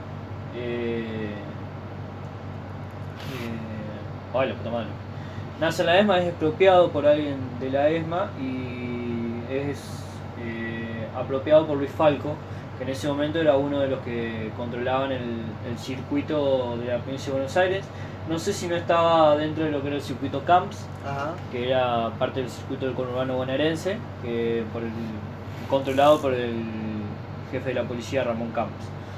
Eh, y lo que te va contando es la, la historia de Juan, de Juan Cabandier, eh, su familia, cuando con su familia, que él es expropiado después de que, la, de que su madre pierde un chico, me parece. Eh, pierde, pierde una nena, Sí. perdón. Y Carlos Belloso, Luis Falco, digo, lleva al- a Juana a vivir a la casa y a partir de ahí pasa como a ocupar ese lugar. Y lo que te terminan mostrando en realidad es, por un lado, la madre, eh, que a mí el personaje de la madre ese me pareció como muy, muy impresionante porque es una mina que se niega a, a averiguar más de lo que hace el hijo Sí. y que eh, después está como desesperada por sostener, cuando le empieza a caer la historia encima, se desespera por sostener el status quo hasta que no le da para más. O sea, él ya se termina separando del marido como 20 años después, el marido era golpeador, era... Era un hijo de era un puta, hijo de básicamente. puta, era un sorete. Y a, a, Juan, a Juan Cabandier, Che, qué mal que está decir hijo de puta, ¿eh? sí, pero... La reconstrucción del, del lenguaje la dejamos para otro día. Sí, no, no, no nos vamos a poner a hablar de todo eso. Ah, La reconstrucción del No, lenguaje la dejamos pero- para otro día. Ah, está todo bien, pero Me quedo pensando, digamos, o sea, tratamos de... es un desgraciado. Es un, un tipo. Habría que Pero no citar, tiene el mismo citar a Fontana peso. Rosa. No tiene el mismo peso. A ver, está ¿Cómo bien, la yo que- entiendo, la- yo la- entiendo la la cuestión de que tampoco hijo de Yuta, porque hijo de Yuta queda como Nada. nada, es que Eh, hay que citar La- a Fontana Rosa. Por- En, en el discurso de, creo que era, en la ra, en, en la, la RAE, sí, cosa de la sí. RAE. que, Que hablaba de la importancia de las malas palabras y, y de que a la revolución le, eh, cubana le revolución faltaba fuerza, porque, ¿cómo era que Que, decía? eh, no, que decía que la, la- en Cuba no se dice mierda, Ajá. Es mierda. se dice Mierda. y él, él decía que la fuerza expresiva de la, de la palabra mierda estaba en la R. Claro. y que ahí vienen los grandes problemas que ha tenido la revolución cubana por esa falta de capacidad expresiva Qué en el momento del enojo porque no es lo mismo decir mierda que mierda que suena Sí. chino No es lo mismo decir sonso que tonto que decir que es un, Es un pelotudo. pelotudo. Claro. No, sí, bueno, la cuestión del lenguaje, por eso digo, la cuestión del lenguaje lo dejamos para otro día. Es, es un lindo tema para, para debatirlo. Sí, no, sí. no digo que no. volvamos a la gente esta El segundo capítulo de Televisión por la Identidad. Sí, eh, es, eh, a mí me, me sorprendió mucho la, la ya decía, decía la cuestión de la madre y también la cuestión de eh, de cómo de cómo muestran eh, que Juan que Juan se va dando cuenta de quién es de quién es y cómo es. Si bien ahí sí me parece que tira un poco de clilloso. También muestra, digamos, esa cuestión de, de los sentimientos que le genera esa, esa nueva identidad. No con el padre, porque el padre ya sabía que era un hijo de puta, pero con la madre y con la- no tanto y tampoco con la hermana, porque la hermana seguía, pero sí con la madre, por él le dice, no quiero que me hables ahora en un momento, después de que le, le- la putee, le echen cara todo. No quiero que me hables ahora porque mis sentimientos hacia vos cambian constantemente a lo largo del día. A veces te odio, a veces te quiero, pero no sé si en algún momento te voy a poder perdonar. es que el hecho de, de- de sufrir una, digamos, yo creo que un shock a partir de, de descubrir que tu identidad es otra, que vos no sos vos y que por qué vos no sos vos y todo el pasado de lo que viene, digamos, eh, donde fueron a parar tus viejos, debe ser... No, sí, es una mierda. Hay, hay algo que yo te quería decir desde que arrancamos el podcast. Oh, qué boludo. No, no, no te voy a decir ninguna boludez. Desde este lugar donde te estoy mirando, Fabricio, ¿Qué? tenés un aire a Juan Cabandier. ¡Es verdad! es verdad, es verdad, es verdad. Eh, Sí. ah, claro que soy rubio y de ojos celestes. No tengo nada que ver con No, Juan no, desde este es ángulo no se te ven los, los- los ojos celestes. muy similar. Desde este ángulo no se te ven los ojos celestes. Sí, no, recordemos que Fabri es un rubio de ojos celestes que estaba dibujando una esvástica cuando iba a ser. Y amigo, Yo no, yo no iba a militar a las villas como y Juan ahora Cabandier. amigo de un alemán. Oh, O casualidad. oh, casualidad. Las casualidades no existen. No, Eh, qué mal que me hacen quedar. Ya lo voy a explicar a la cámara. Eh, ah, volviendo a, a la historia de Fabricio, digo de Juan Cabandier. Estás igual, mirá, acá otra foto. A ver, la foto. A ver, reíte así. ¡Eh! Sí, sí, Está sí. muy parecido. Oh, oh, en un- Uh, voy a reclamar mi banca en, el, Juan, en la Juan- Cámara de Juan Diputados. tiene como una mancha acá. Claro, no, voy a. El día que hablemos de, de, de fútbol y hablen de Iniesta, seguramente me van a hacer un. Ah, sí, Segura. claro. Porque me vieron No. jugar y yo soy mejor que él, seguramente. A vos ya te voy a encontrar parecido, no te preocupes. No, eh, a mí me decían eh, un actor de Chile que después fue ministro de Educación, eh, Cruz Coque. Te digo que Pero comemos. fuiste a ver, vos lo habías ido a ver. No, no, no, no, no, fue así, porque estábamos en- con Robert en la Paréntesis. sala- Claro, Paréntesis, Acá un gran paréntesis. Abro paréntesis, estábamos con Robert en el, en el congreso de la SAP, eh, salimos en Buenos Aires, así, ta, ta, ta, estábamos en un bar tomando algo así, y no da la, ca- da la, da la, cos- la casualidad, Casualidad. ahí salió, que al lado había una parejita y nos empezamos a hablar así, y Ah, dice... pintó, No, no. cuarteto. Sí, estaba con Robert, digamos. Por eso. Swinger, swinger, Eh, y nos empezamos a hablar y luego dice, yo soy de River. Y, y Robert, yo soy de River. Y la mina, y luego dice, y ella es de Unión. Y yo dije, yo también soy de Unión. Y empezamos, los únicos ¿viste? dos hinchas de Unión Y empezamos a hablar así. Y a Robert, no sé, le encontraron el, pare- el parecido a un rapero alemán. Y a mí me dice, vos sos Cruz Coque. Y a partir de ahí fue Cruz, un día en la vida de Cruz Coque. Y yo iba filmando así en, en el subte, en, en el congreso, Cruz Coque en Te el digo, congreso. te, te pones un poco de votos en los labios y engordás un poquito y sos el, el intendente de resistencia. ¡Ah, capitalista! Capitanito. Uh, bueno, pero ojalá. mirá, mirá, busca ese parecido. No, estamos buscando Cruz Coque en la, en, en la- Porque acá estamos haciendo un podcast y la gente no sabe que estamos haciendo un podcast. Eh, Más o menos. Porque Depende de la foto, porque después en esta, en esa, sí, en sí, esta sí, sí, es sí, muy Coque. parecido. Cruz Coque. Gente googleando Cruz Coque en 3, Googleenlo. 2, 1. Cruz Coque, un actor. Eh, Gente buscando fotos mías para ver si yo me parezco a Cabandier. No tengo nada que ver con Cabandier. Yo creo que podemos. Todo bien con Cabandier, Ey, pero no tengo nada que ver. Podemos hacer como hacía TBR, el juego de los el parecidos. juego de los parecidos. La canción. Bueno. Cuando TBR arra- arrancó. eh, Cuando TBR era TBR. Sí. Ah, otra cosa, volvió TBR en la tele. Oh, qué suerte. ¿Con quién? Volvió TBR. Porque la Eh, última con- eran unas. Con la chica esta que había contado una vez que tuvo una CB en un telo. La, la conductora que está ahora en TBR había contado una vez que tuvo una CB en un telo y que era, el chiste era que el novio le dijo fue el lechazo. ¡No! El chiste era ese. El chiste era ese que ella, ella lo contaba. Mi, mi novio siempre me dice por el lechazo. Eh, sí. Remontó. ¿Podemos volver? Podemos hablar, vamos, No sé por qué estamos hablando de TBR. Retomemos, retomemos. No porque él decía de los parecidos. de TBR. Bueno, capítulo 2, episodio 2 de Juan Cabandier, volvemos. Sí. Eh, bueno, más o menos de lo que ya dije, la actuación de Carlos Belloso es muy buena, excelente. Está toda esta cuestión de la idea de no, no mostrar al típico, al, ca- al, al milico estereotípico, sino de también mostrar eh, los vaivenes mentales que termina teniendo este tipo. Y que a mí me parece muy buena la escena de.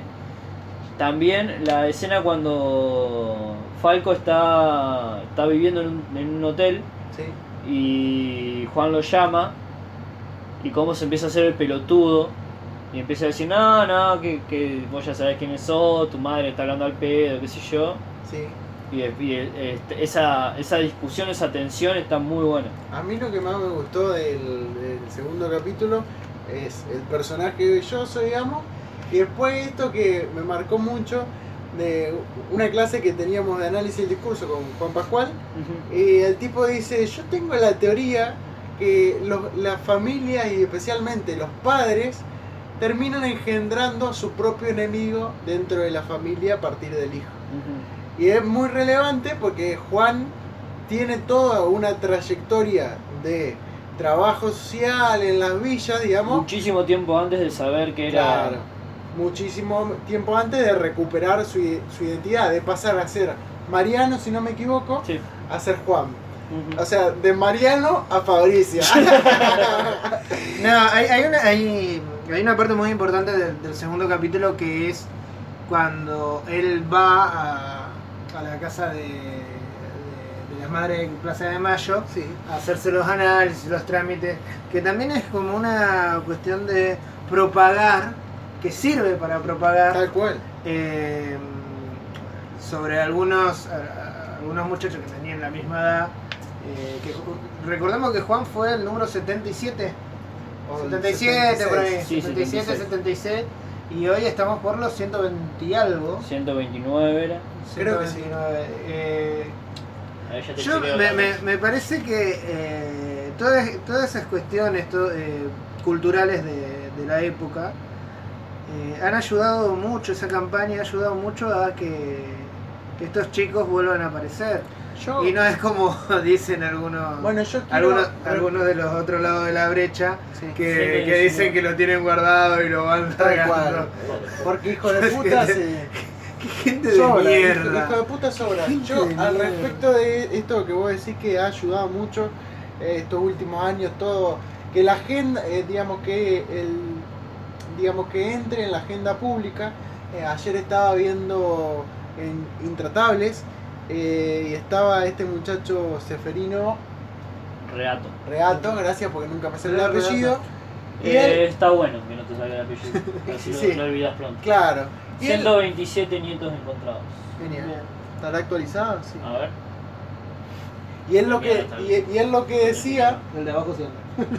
y él lo que decía es primero, más allá de a- haber hecho toda una construcción de su figura a partir de, de un gran ego, diciendo que él fue el único que se animó a, a entrevistar a Videla, él lo que decía que el, el modelo que se, de justicia que se había instaurado durante el kirchnerismo con el apoyo de las madres y las abuelas no era justicia, sino era venganza, básicamente porque lo que le importaba a ellos no era la verdad, sino la memoria. Y una memoria sesgada. Y él lo que decía que gracias a él se había podido llegar a la verdad desde otra actitud, digamos. Porque él, lo que ponía como ejemplo 127. era el, El mo- último eh, el Moya. Ajá. Él ponía como ejemplo el modelo sudafricano, en donde supuestamente las penas se bajaban si esta gente hablaba, digamos. Sí, pero la diferencia que había con el modelo sudafricano con el de acá es que la gente allá habló. Acá no hablaron. Acá todos los Claro, es lo que le decía. todos los, jera- todos si los jerarcas del proceso No, le, no les bajan las penas y, a- y siguen con las condenas de perpetua y no le dan, digamos, domiciliaria, esta gente nunca va a hablar. nunca va a Y a hablar. ver, ¿por qué Eso yo es le una voy a pelotudez. eh, que es una pelotudez? A mí el tipo siempre me pareció un hijo de puta y me va a seguir pareciendo un hijo de puta. Eh, o sea, ¿por qué le voy a creer a un, eh, digamos, a un represor? Sí, no, a ver, hay, hay una cuestión acá que mm, todas, a ver, los tipos no hablan, no hablan, pero supuestamente hay registros, hay registros que no, que, que no están, que, que están escondidos. Probablemente es que no- recontra quemaron esos registros, pero que- Bueno, Eh, Había dicho eh, Obama el año pasado que nos visitó Obama el 24 de marzo, no sé si se acuerdan. Sí, sí. Que tuvimos una pelotuda llorando cuando apareció Obama. Ay, sí, le mandamos un saludo a nuestra colega diplomada en ciencias políticas. Sí. ¿Cómo se llamaba? No tengo idea y no lo quiero saber. No lo quiero saber, Le se puso a llorar como, eh, enfrente de Obama como si fuera Mahatma Gandhi. Sí, le dijo, usted es mi ídolo. Sí, ahí en ese momento tenían que haberle tirado un palo por la cabeza. Sí, no, en ese momento hay mucha gente que estudiaba ciencia política que dejó la carrera. Claro, se- No, me inscribieron en la escuela de leyes. Respe- bueno, en ese, mo- eh, en ese momento creo que había prometido algo Obama de que iba a revis- revisar los registros Lo mismo y decodificar, decodificar se dice. No, no. ¿Cómo se dice cuando Eh, publicás pu- eh, ay, ¿cómo es? que son secretos? ¿Cómo, cómo es? ¿Cómo? De velar. De vela- bueno, no importa. La cosa que iba a revisar. Desclasificar. Desclasificar, Desclasificar, muy así bien. No decodificar, desclasificar lo- los registros, creo que del FBI, que del- no sé. Sí, lo mismo el Papa. Eh, al respecto, o sea, esto que vos decís de los registros, porque ahora eh, uno de los argumentos es, no fueron 3.000. Vamos muchachos, No, fueron 30.000. No, Fueron 30.000. 30.000. no. ¿Qué, qué, está, ¿Qué estás insinuando, Germán? no fueron 30.000. Vamos muchachos, el nunca más tiene un número que creo que son... Eh, 9.800. 9.000 y pico, sí, 9.000 y pico. Eh, y a ver, es un argumento justamente para decir que acá no hubo de- delitos de lesa humanidad, digamos. Al respecto, yo recomiendo que vayan a el periódico Pausa, el Fabri siempre lo recomienda, yo también. Hay una nota de... A veces no. A veces se van un No, poco de pero- mambo. Bueno, Pero, sí, pero hay, hay una, hay una nota de Juan Pascual en donde él argumenta de que el número de 3.000, 30.000. otra vez, Germán, de 30.000, eh, es que soy del pro. se develaba. No, ese globo amarillo, ¿por qué? Ahora cuando salgan los entrego a todos. no, che, nos dijimos que no íbamos a hacer pelotudez. Sí. Ah, muchacho. No, es, es, es joda, es joda. Eh, en donde dice que el número de 30.000 no es simbólico, sino que incluso había más de 30.000. Sí, a ver, a ver. explica los pormenores de por qué se eligió esa cifra y de que por qué se puede estimar que eran más de 30.000. A ver, eh, el número 30.000 es obvio que no, no es un número tan redondo, pero eh, se ha usado para. Sí, es, es como decir lo- los militares, che, ya matamos 30.000 listo, paramos. A mí me Claro, gusta el no, numerito no, no. redondo. El, el- el- el número no es. No, no, no. No creo que No, sea eh, redondo, ¿Te acuerdas cómo se llamaba? ¿El artículo? Ajá, El artículo lo tengo abierto acá en el celular ajá. y se llama Compartilo si podés en la. Fueron mucho más que 30.000. Ah, Si podés compartirlo en la página. Bueno, Bien, Eh, eh, ¿qué, qué iba a decir? eh, estábamos en el segundo capítulo, estábamos terminando el segundo capítulo. El, fi- el final con el discurso de, de Cabandier en, en la ESMA. Sí. de- de- tan- en, el primero, en el primer capítulo habían terminado el, el capítulo con, con el discurso de Tatiana Britos. Sí. Duarte Britos. Duarte Brito. El discurso de eh, un pequeño discurso de Tatiana Britos, bueno, en el segundo terminan con, con el discurso de, de Cabandier frente, frente a la ESMA, eh, cuando la ESMA se abre como Museo de la Memoria. Ese día que- y mm, es, es otro símbolo más eh, para reforzar la memoria. eh, que, que, que aparezcan estas cuestiones, que exista un museo de la memoria, que, que tengamos un, una, una educación en, en las escuelas que sea más acorde a la, a la historia a la historia reciente, reciente porque como digo cuando pensamos la- cuando pensamos la historia reciente muchas veces se nos escapa eh, la última dictadura militar y hablamos solamente de eh, la La democracia, a partir del de- 83. a partir del 83 a partir de Alfonsín y bueno Y Hubo mucho tiempo en que esa era como la, la visión, que te decían, bueno, la, eh, la historia a partir del 83, como si la historia se hubiera demolido antes del 83 y solo a partir y hubiera empezado de cero. Sí, es- es- la historia te la contaban de 1810 a 1880 en las escuelas y- 1880 a, 19- a 1930, el primer... y, te contaban algo de 1930 y después los golpes militares que hubo durante todo el siglo XX. Por lo menos en, en- en la secundaria, yo no me acuerdo de haberlos dado. No, yo digo, o los daba y te, lo- te- únicamente te los mencionaban, te decían tal cosa, tal cosa, tal cosa. pum. Eh, Esta se llamaba la década infame por, el- por la gran corrupción que había. Punto. Esto era la revolución libertadora que derrocó a Perón. Punto. sí, Eh, uno, uno de, uno de los eh, digamos. eh, más, más allá de que le caemos mucho a, la- a las revistas de Villiquen, las revistas de Villiquen eran un modo de eh, divulgación de ciertos temas que Sí, era también destinado, tenía que- destinado a, Esa es la, a esa es la niños. discusión, esa es la eterna discusión de publicidad, si toda la publicidad es buena. O sea, que divulguen cosas eh, no significa que lo divulguen Bueno. bien. Y si vos creas un montón de cuestiones. Al- a lo que voy es esto. Eh, no aparecían. En la revista de Villiquen no, no, no, eh, esas cuestiones no aparecían. No. Y es algo que le quedaba a los nenes, digamos, de. Esto no está. O sea, cuando no era una fecha patria, que no era ni el 9 de julio, ni el 25 de mayo, ni nada, no se hablaba de historia. O se hablaba de la historia del siglo XIX. Que te agarraban, viste, que te ponían los indios.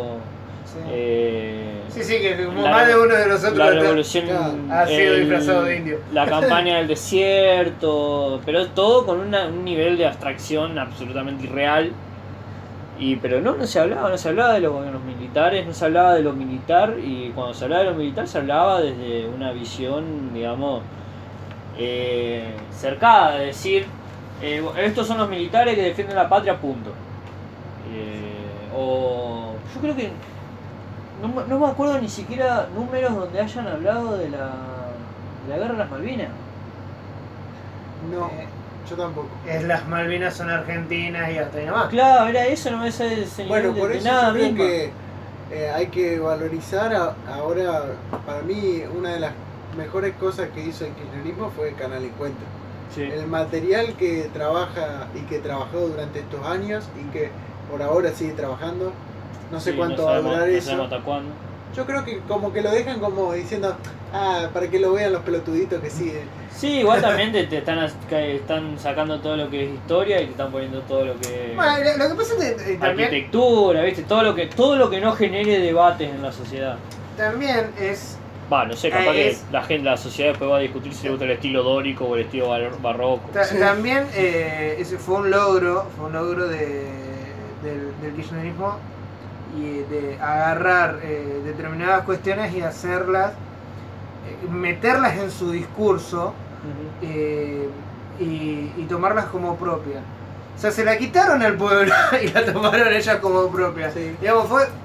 ¿En qué sentido digo un logro? Digamos que en la, en la intención que tenían de, de, de establecer eh, ese, ese relato, no el relato como, como algo despectivo, sino como, como construcción Sí, como, de la como construcción de una como construcción de una forma de ver la realidad eh, que es lo que se hace todo el mundo. Básicamente, básicamente. No, eh, una, una cuestión, eh, antes de seguir con el, con el tercer capítulo, que, que capaz no, no- que lo hemos nombrado, que lo he nombrado en otro, en otros podcasts. Cuando arranca, cuando arranca el, el- el macrismo, cuando arranca el macrismo, cuando arranca la gestión Macri, Ujú. Sí. Eh, sale, sale por decisión del ministro de Cultura, eh, Lombardi. Sí. ¿El ministro de Cultura Lombardi? Sí. Eh, Bueno, sale por una decisión No sé, lo tengo como. No, eh, no es de cultura. No es de ¿sabes? cultura, no sé, de comunicación, Sí, de comunicación. El de cultura es sé. Abeduto. Bueno, no importa, no importa. El señor Lombardi eh, inicia el- la campaña Ceder la Palabra. Ceder la palabra. Ceder la Palabra, que era una, una campaña donde, donde te mostraba a un montón de personajes Sí.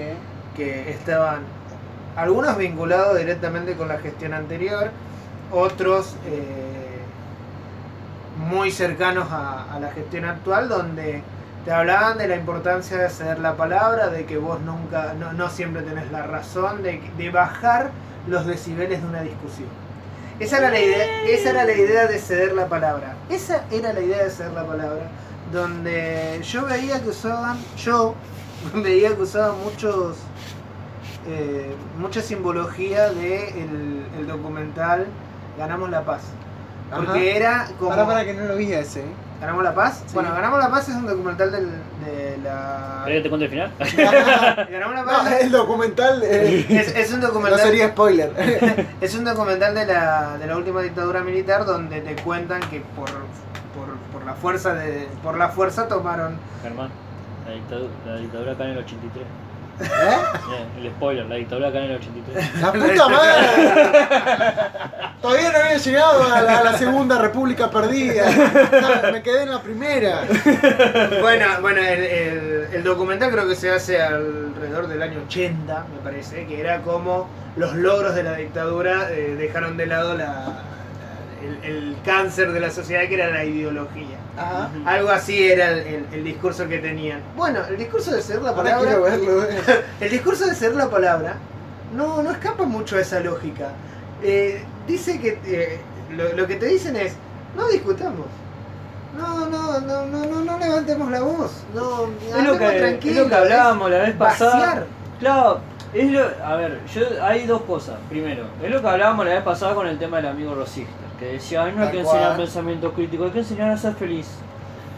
Y segundo, eh, ahí hay una cosa, porque primero, si vos hablas bajo y no discutís sobre nada, no te sirve de una mierda el debate. Ahora, si vos lo único que haces es putear e insultar y no planteas la, la necesidad de un debate en el cual se transforman las ideas que trae el otro, sea un debate bien anclado, bien establecido, bien informado, también no te lleva a ningún lado. Bueno, en Canal Encuentro, no sé si lo vieron alguna vez, hay un programa que se llama ¿Qué piensan los que no piensan como, Como yo? yo. Está basado en Está- un libro. Ah, es un basado en un Está libro, no basado en un libro, no sé quién es el autor. es un programa sobre fusilamiento. no, no, no, no. Eh, toman eh, debates muy controvertidos como aborto, eugenesia, eh, de este tipo de temáticas. Eutanasia, Eh, el de A la eutanasia, Ruiz sí o no. A la Ruiz. sí, Eh, drogadicción. Claro. La despenalización de la marihuana, creo que lo tocaron. sí, y bueno, y sientan un montón de especialistas y de tinta rama, ¿no es cierto? Entonces, va- hablan del aborto y va un médico, va eh, un abogado, va un cura, Una profesora de la Universidad Católica. y todos piensan diferente y vos escuchar el esfuerzo que tienen que hacer para Para- hablar con eh, respeto hacia el otro es muy interesante. Pero los Eran obliga- todos extras. pero los sí, pero está bueno porque los obliga a la presión social. O sea, vos Sí. no podés ponerte a putear eh, en un debate, Y, cualquiera que ade- y sea. además, eh, temas muy controversiales, por ejemplo, los temas muy controversiales como, como son eh, el aborto, que es el programa que, que vi entero, sí. eh, está bueno porque tenés posturas que son eh, muy eh, del lado abortista, digamos, de no de no sentir es- esa moral católica que te dice que a la fecundación. Bueno, hay posturas que, que son que si vos los, los pones podés generar como una graduación entre lo que piensa uno y ponerlo a, a un, a un extremo y ponerlo al otro Sí. del otro extremo y hay como una graduación en el medio que, que está interesante escucharlo eh, y Ah, está y el- bueno. y el hecho de Canal el ejercicio de argumentar, de dar Sí, razones sí. de por qué pienso lo que pienso es re interesante, ¿entendés? Porque estamos acostumbrados a decir, no, porque este es puto, o, eh, la- la- digamos las falacias de Sí. eh, el ataque personal, la, la de Mirta Legrand, Sí, la sí. gente dice. Sí, Sí, sí, o sea, eh, El el, hecho problema. de subir el, el debate público un escalón, que con el macrismo no estaría pasando, No, no. eh, con el kirchnerismo tampoco creo. No.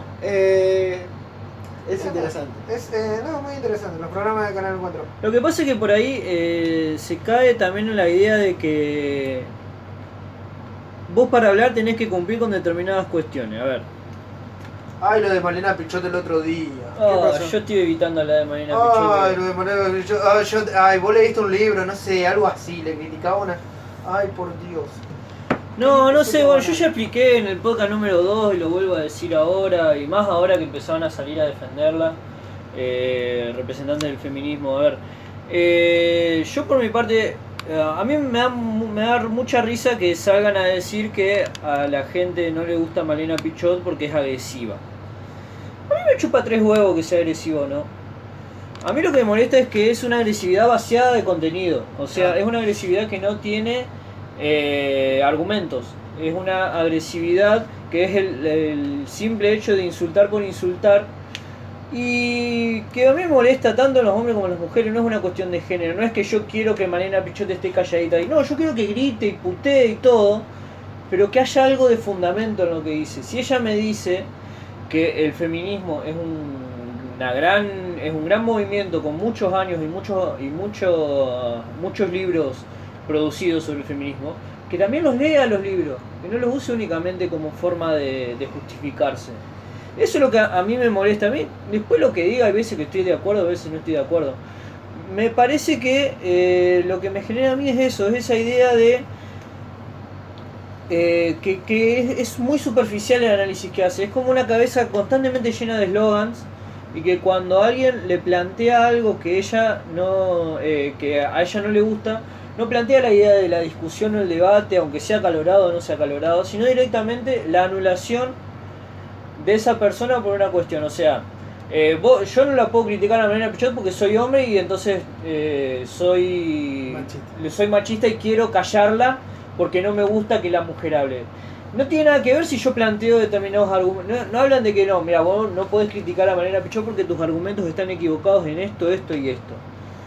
Que ojalá que algún día alguien me diga, mirá, flaco, eh, la verdad que estás equivocado, pues Malena Pichot no hace ni esto, ni esto, ni esto, y lo resuelve de otra forma, mira acá tenemos... Y listo, a mí me chupa tres huevos discutir sobre eso. Es, es el problema en realidad lo que a mí me jode, no tanto Malena Pichot porque ella tiene derecho a hacer como quiera. Es esta idea de que eh, hay que defenderla y no hay que, no hay que criticar nunca a nadie porque eh, necesitamos, eh, tenemos que ser eh, todos, todos unidos. Entonces no critiquemos nunca a nadie. No Bueno, critiquemos a un feminista. Eh, que se, o sea, que es verdad, ¿no es cierto? Que Macri ganó gracias a la izquierda, digamos. No, esto que se decía, digamos, no le hagan el juego a la derecha, muchachos. No le hagan el juego a la derecha. Como si, a ver, hacerle el juego a la derecha es criticar al kirchnerismo porque eh, todas las eh, torpezas políticas y brutalidades que cometió en el gobierno, digamos. A, a mí, lo que a mí que me pasa con, con, Male, mi amiga Male, es que mm, eh, me parece que elige mal, no sé si elige mal, pero... no, no, no sé si elige mal, pero sí eh, la gente con la que se pelea. Me parece que no, no, no, no, no, suma nada. Sí, sí, a ver. Eh, con eso, a ver, eso a lo que yo voy. A mí- no suma nada. A mí lo que me, lo que me molesta, y por ahí voy a dar eh, un par de casos, si esto es lo último que voy a hacer y ya hablamos del tercer capítulo. Eh, cuando se produce esto, yo creo que ya lo dije en el podcast número 2, cuando se produce el tema de Araceli González, que sale a decir que es una. que no se sentía feminista porque ella. Eh, Malena Pichot lo que decide hacer no es plantearle los argumentos de por qué esté equivocada, es insultarla. Entonces, no es una cuestión de que a mí me molesta porque sea agresiva. Si yo hubiera sido agresiva, pero le hubiera dicho, mira flaca, vos sos una boluda porque el, el feminismo es esto, esto, esto, esto, esto, y no lo que vos pensás y punto. Perfecto. Ya está, porque la idea es en un debate convertir al otro o enseñarle por qué esos debates están, está- son malos. Lo mismo pasó con, con esta chica, ¿cómo se llama? Con Sol Pérez. Sol Pérez salió a criticar, a quejarse porque fue una fiesta, la habían contratado como conductora de la fiesta Sí, y después la querían obligar a que le baile arriba a un tipo, a un viejo que estaba sentado ahí, pues le gustaba el culo de la mina y que le apoye el culo en la cara. La mina dijo que no y se quejó. Malena Pichot salió a decir que si ella le gustaba, andaba mostrando el culo por Instagram, que después cuando la llamaban para hacer eso en una fiesta que no se queje, o algo así, no, no tengo claras las palabras. Salieron después de explicarles todo lo que había pasado, y después la mina tuvo, la, la mina tuvo que salir a escribir una, una, ¿Una columna? una columna pidiendo disculpas porque se había como malinterpretado lo que ella quería decir. Eh, a ver, en ese sentido, es, eso es lo que a mí me molesta de Malena Pichot. Es la cuestión de, que muchas veces termina vacía, eh, vacía- termina vaciada de sentido en, ese- en esa cuestión de la falta de argumentos de muchas de las cosas que dice. Es como que constantemente está repitiendo eslogans y que carece de profundidad. Y, si, y me, no, me voy a poner un poco en contra de la gente esta que dice, bueno, pero ella no eligió estar ahí. Ella es una mina grande, es una mina inteligente, sabe lo que está haciendo. Y si vos tenés 2 millones de seguidores en Twitter, sabés el poder que tiene tu palabra. Y si no lo sabés, lo has experimentado. O lo ha experimentado ella cada vez que dice algo y lo repiten en un montón de lugares. Entonces, trata de eh, ser más consistente al momento de hablar y no salir a, a putear impunemente a la gente por el simple hecho de que no está de Se acuerdo. podría aprovechar el espacio que tiene. Sí, se puede Podría aprovechar el espacio que espacio que tiene. tiene. Yo, eh, acá, desde, desde mi lugar, eh, banco mucha, muchas cosas que plantea la señora Pichot. Sí, sí, Desde sí. mi lugar, banca- banco muchas de las cosas que plantea María Pichot, pero sí, como, como dije recién, me parece que eh, a, la- a las que ella sube al ring, a las que ella sube al ring, porque ella la sube al ring, Sí. eh, o a los que ella sube al ring, me parece que no, no dan el no dan el piné, no, no, Sí. no, no debería, no debería subirlo. Sí. Bien, Bueno, volvamos volvamos, bueno, nos fuimos un poco a la mierda. a la mierda. Hace no, por media hora que estamos hablando de algo que no tiene absolutamente nada que ver con nada. Y yo no me acuerdo cómo llegamos acá, pero. Bueno, no importa. Los nietos de la memoria, episodio 3. Ajá. El episodio 3 es en Neto de la esperanza. Los nietos de la esperanza, es verdad. Yo tengo acá anotado como los nietos de la memoria. Anotaste mal. Obvio, otro capítulo. Yo vi la tercera parte. Guarda, guarda, guarda. Yo te- el capítulo especial tengo yo que me lo dieron por ser Juan Camandía. Claro. Eh, el tercer capítulo es en realidad una historia de ficción, como bien decíamos. eh, es la historia, pero en realidad compuesta por varios casos personales. Es la historia de una chica que es raptada por un médico, es apropiada. Eh, primero, una mujer es, secu- es secuestrada por un grupo de tareas, está embarazada Sí. y tiene una hijita de dos años y ella está embarazada.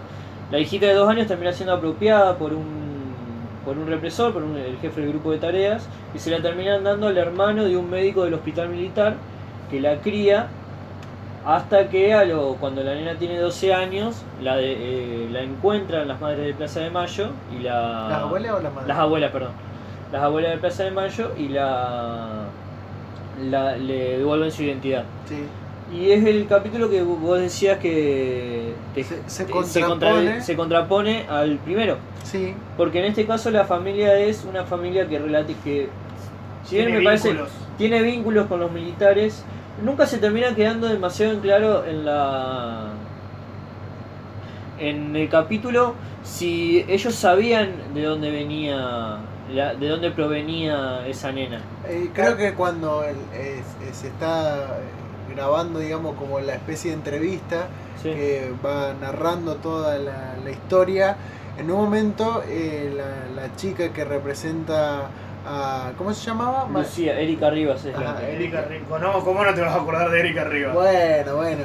No, pero no me, acu- eh, no me acordaba de Lucía. Ajá. Eh, ella dice que después de que, digamos, ella va para la casa de sus abuelos, eh, tenía encuentros, eh, digamos, pactados por el juez con la familia apropiadora y que nunca supieron aprovecharlo, que para ellos siempre fue su situación, su apropiación, no fue más que un error administrativo y que después, en vez de tratar de compartir tiempo con ella, de ver cómo estaba, Ujú. a la- lo, o sea, lo único que hacían era hablarle mal de, Claro. de sus abuelos, criticarle las la casa en la que vivía, o sea, la nueva vida, digamos. Sí. Eh, sí, a mí me parece, por ejemplo, en la, en la escena cuando está el padre, el padre del apropiador, eh, hablando con el hermano, que es el médico de- del hospital militar, y el tipo le dice, acá en el hospital vienen chicos nuevos todos los días, Sí, se consiguen chicos. se todos consigue un los- chico en to- todos los días. Y queda ahí, pero a mí, por ejemplo, me, pasaba eso porque... eh, nunca quedaba... eh, a mí me parecía que no quedaba como muy en claro cuánto conocimiento real había de esa situación por parte de los apropiadores. Sí. Y después, bueno, eh, la actuación de Betiana Blum como la abuela... Ah, La escena esa donde le, donde le encuentran la- en la pileta la y le empieza a preguntar y la nena se va y ella se larga a llorar, es espectacular. y yo, me- yo, yo también, o sea, yo lloré toda- todos los capítulos. Tengamos en cuenta que nosotros estamos analizando, digamos, como, como digamos, uy, dije, me cuente- contagiaste. Cuéntenos, digamos, y los cosos. ¿Cuánto lo digamos de los cosas? No, eh, la escena de la la escena. Eh, estamos cuestionando la, el, pa- el papel de la familia y la construcción de, de los, de los padres adoptivos Sí. Sí. o sea, en base a una, a una historia que es eh, una ficción que Sí. re- recolecta varios, eh, varios que- relatos. Y me parece que a partir de ahí podemos entender eh, cómo se muestran eh, en, en este capítulo a los, Sí, a- Sí, a los yo, creo que, o sea, en este caso, muchas veces se dice, la realidad supera la ficción. Porque, a ver, este, este caso ficcionado, yo creo que pudo haber sucedido e incluso pudo haber peores, digamos. Creo que el de Donda, yo no recuerdo muy bien cómo es la situación, pero es mucho peor el, el caso de Donda, de Victoria Donda. Eh, a mí lo que me parece interesante, también respecto de la actitud de la familia, cuando están con el juez y la mujer permanentemente le dice, pero si los padres no están, los padres están de viaje en Europa. Sí, sí. ¿entendés? Ahí vos podés ver ya, a ver, si bien no era gente de, de- dentro del poder militar, digamos, del ejército, era gente de mucho poder económico esta familia que lo representa. sí. Y ahí vos podés ver también ese- esa complicidad de parte de los grandes actores A, a mí, económicos. a mí siempre, eh, a ver, eh, hay cosas que a mí se me escapan Sí. y, y A que, me, y que me pregunto. eh, la cantidad de, de nietos desaparecidos, Sí. la cantidad de niños que y la cantidad de mujeres embarazadas que, que secuestraban. Como hoy decía Fabricio, eh, los números, los números, si se quiere hablar de, si quieren hablar de, de una guerra, que no les dan los números de, de la, de la cantidad de, montoneros que había, que arrasaron con todo, no es que fueron selectivos como quieren hacer parecer. Eh, ¿Por qué tanta- tantas mujeres embarazadas? ¿Por qué tanta, eh, tanta- tantos Es que niños? yo creo Yo no- que no- no- ay, e- eso se me había- escapa. se te- es que se te- Pero no es que eran tan, es que no es que eran tanto. Vos tenés en cuenta que había 500 personas entre 30.000. Claro. 500 mujeres Ajá. entre 30.000. No es que eran tantas. los Claro, casos- es como una imaginación. Lo que pasa es que por ahí resaltan mucho más porque por todo eso, lo, lo nefasto que es el hecho de que hayan sido, eh, que sus hijos hayan sido expropiados y, y utilizados como si fueran bienes de cambio con, con ¿Cómo otras el, familias. el documental? Eh, Botín de guerra. botín de guerra. Botín de guerra. Ujú. Botín de guerra. Como si hubieran sido un botín de guerra, o sea, eh, los casos que ya, que ya que sea más de uno es nefasto. Eh, son 500, son, se especula desde la madre del Plaza de Mayo que son 500, 500 y algo los, los nietos desaparecidos.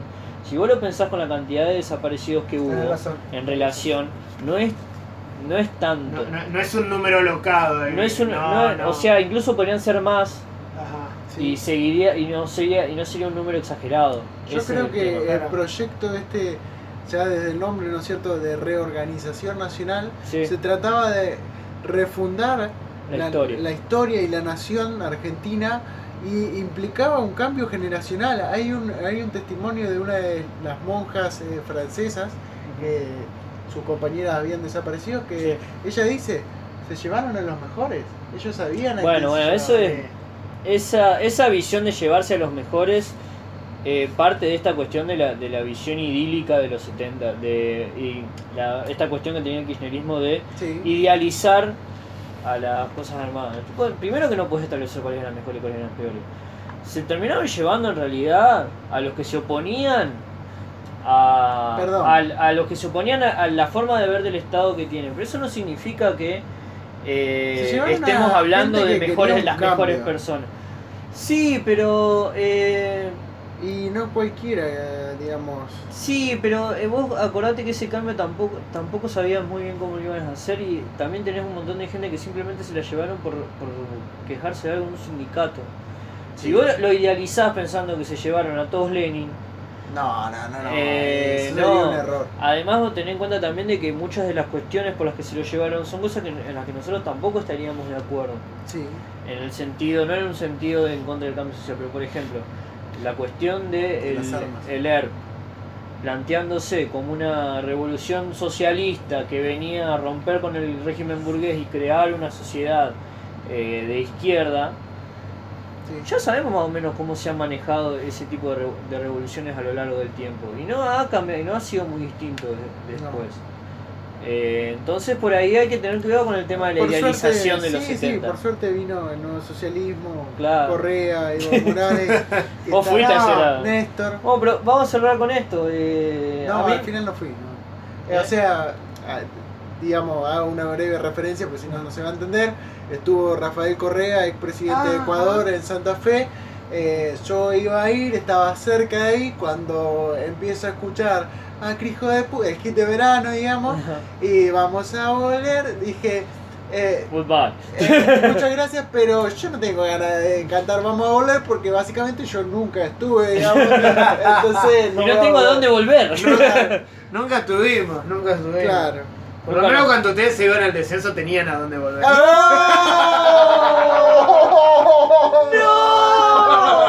Tú no Ah, tendría- tendríamos, que, tendríamos que tener una botonera. Perdón, Tendríamos que tener- te, felicito porque fuiste. Sí, sí, sí. perdón. O sea, Perdón. yo Bueno, creo que después Saludo a de- todos mis compañeros eh, tatengues que no, no, fue, fue sin querer. Creo que ya podemos ir cerrando este podcast. Después de- no hay forma de volver después de Fue esa. muy bueno. De ese, ese golpe, esa tirada abajo que acaba de hacer el señor Mariano Todavía Sánchez. le están contando. Así que, bueno, esperamos que les haya gustado. Si no están de acuerdo con algo de lo que dijimos acá, eh, espero que lo, nos lo puedan decir en los comentarios. Sí. O ya siempre les decimos, pónganle me gusta a la página de Politicón, pónganle me gusta a este video, co- compártanlo si les parece que merece la pena compartirlo.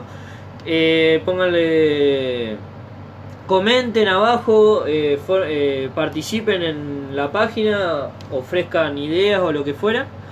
Y nosotros en los próximos días les vamos a ir avisando eh, más o menos cuándo va a ser la, la, la edición de los 10, la edición en vivo de los 10 Del décimo. del podcast. décimo podcast porque eh, el señor Mariano se va de viaje, así que tenemos que ver cuándo vuelve. Me, me voy a visitar a la familia política, vamos a decirlo. Sí. Medio Formosa, la tierra de eternamente Gildo. Ajá. El Gildo Eterno. Gildo eterno. Eh, Así que... Eh, ¿No me vas a decir?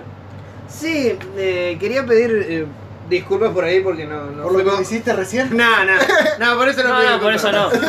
No, quiero pedir disculpas por ahí porque no, nos fuimos un poco de tema, por ahí nos fuimos un poco por la rama. Eh, esta fue una edición Especial. bastante especial para, para nosotros, nos gustó hacerla, nos gustó hacerla. Eh, así que espero que ustedes Hubiera quedado mejor con un top 5, pero va a quedar.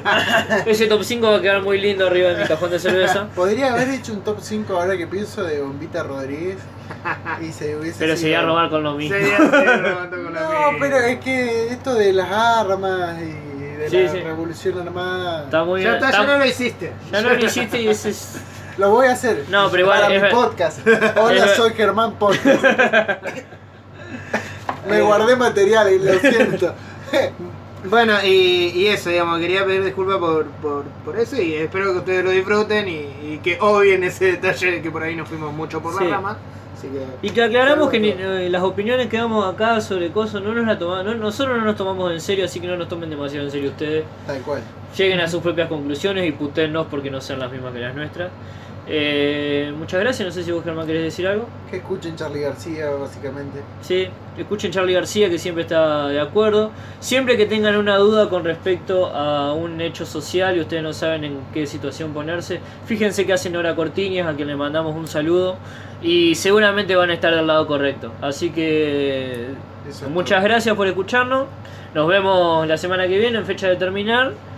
Y hasta luego y señores, nunca más. Nunca más. nunca más.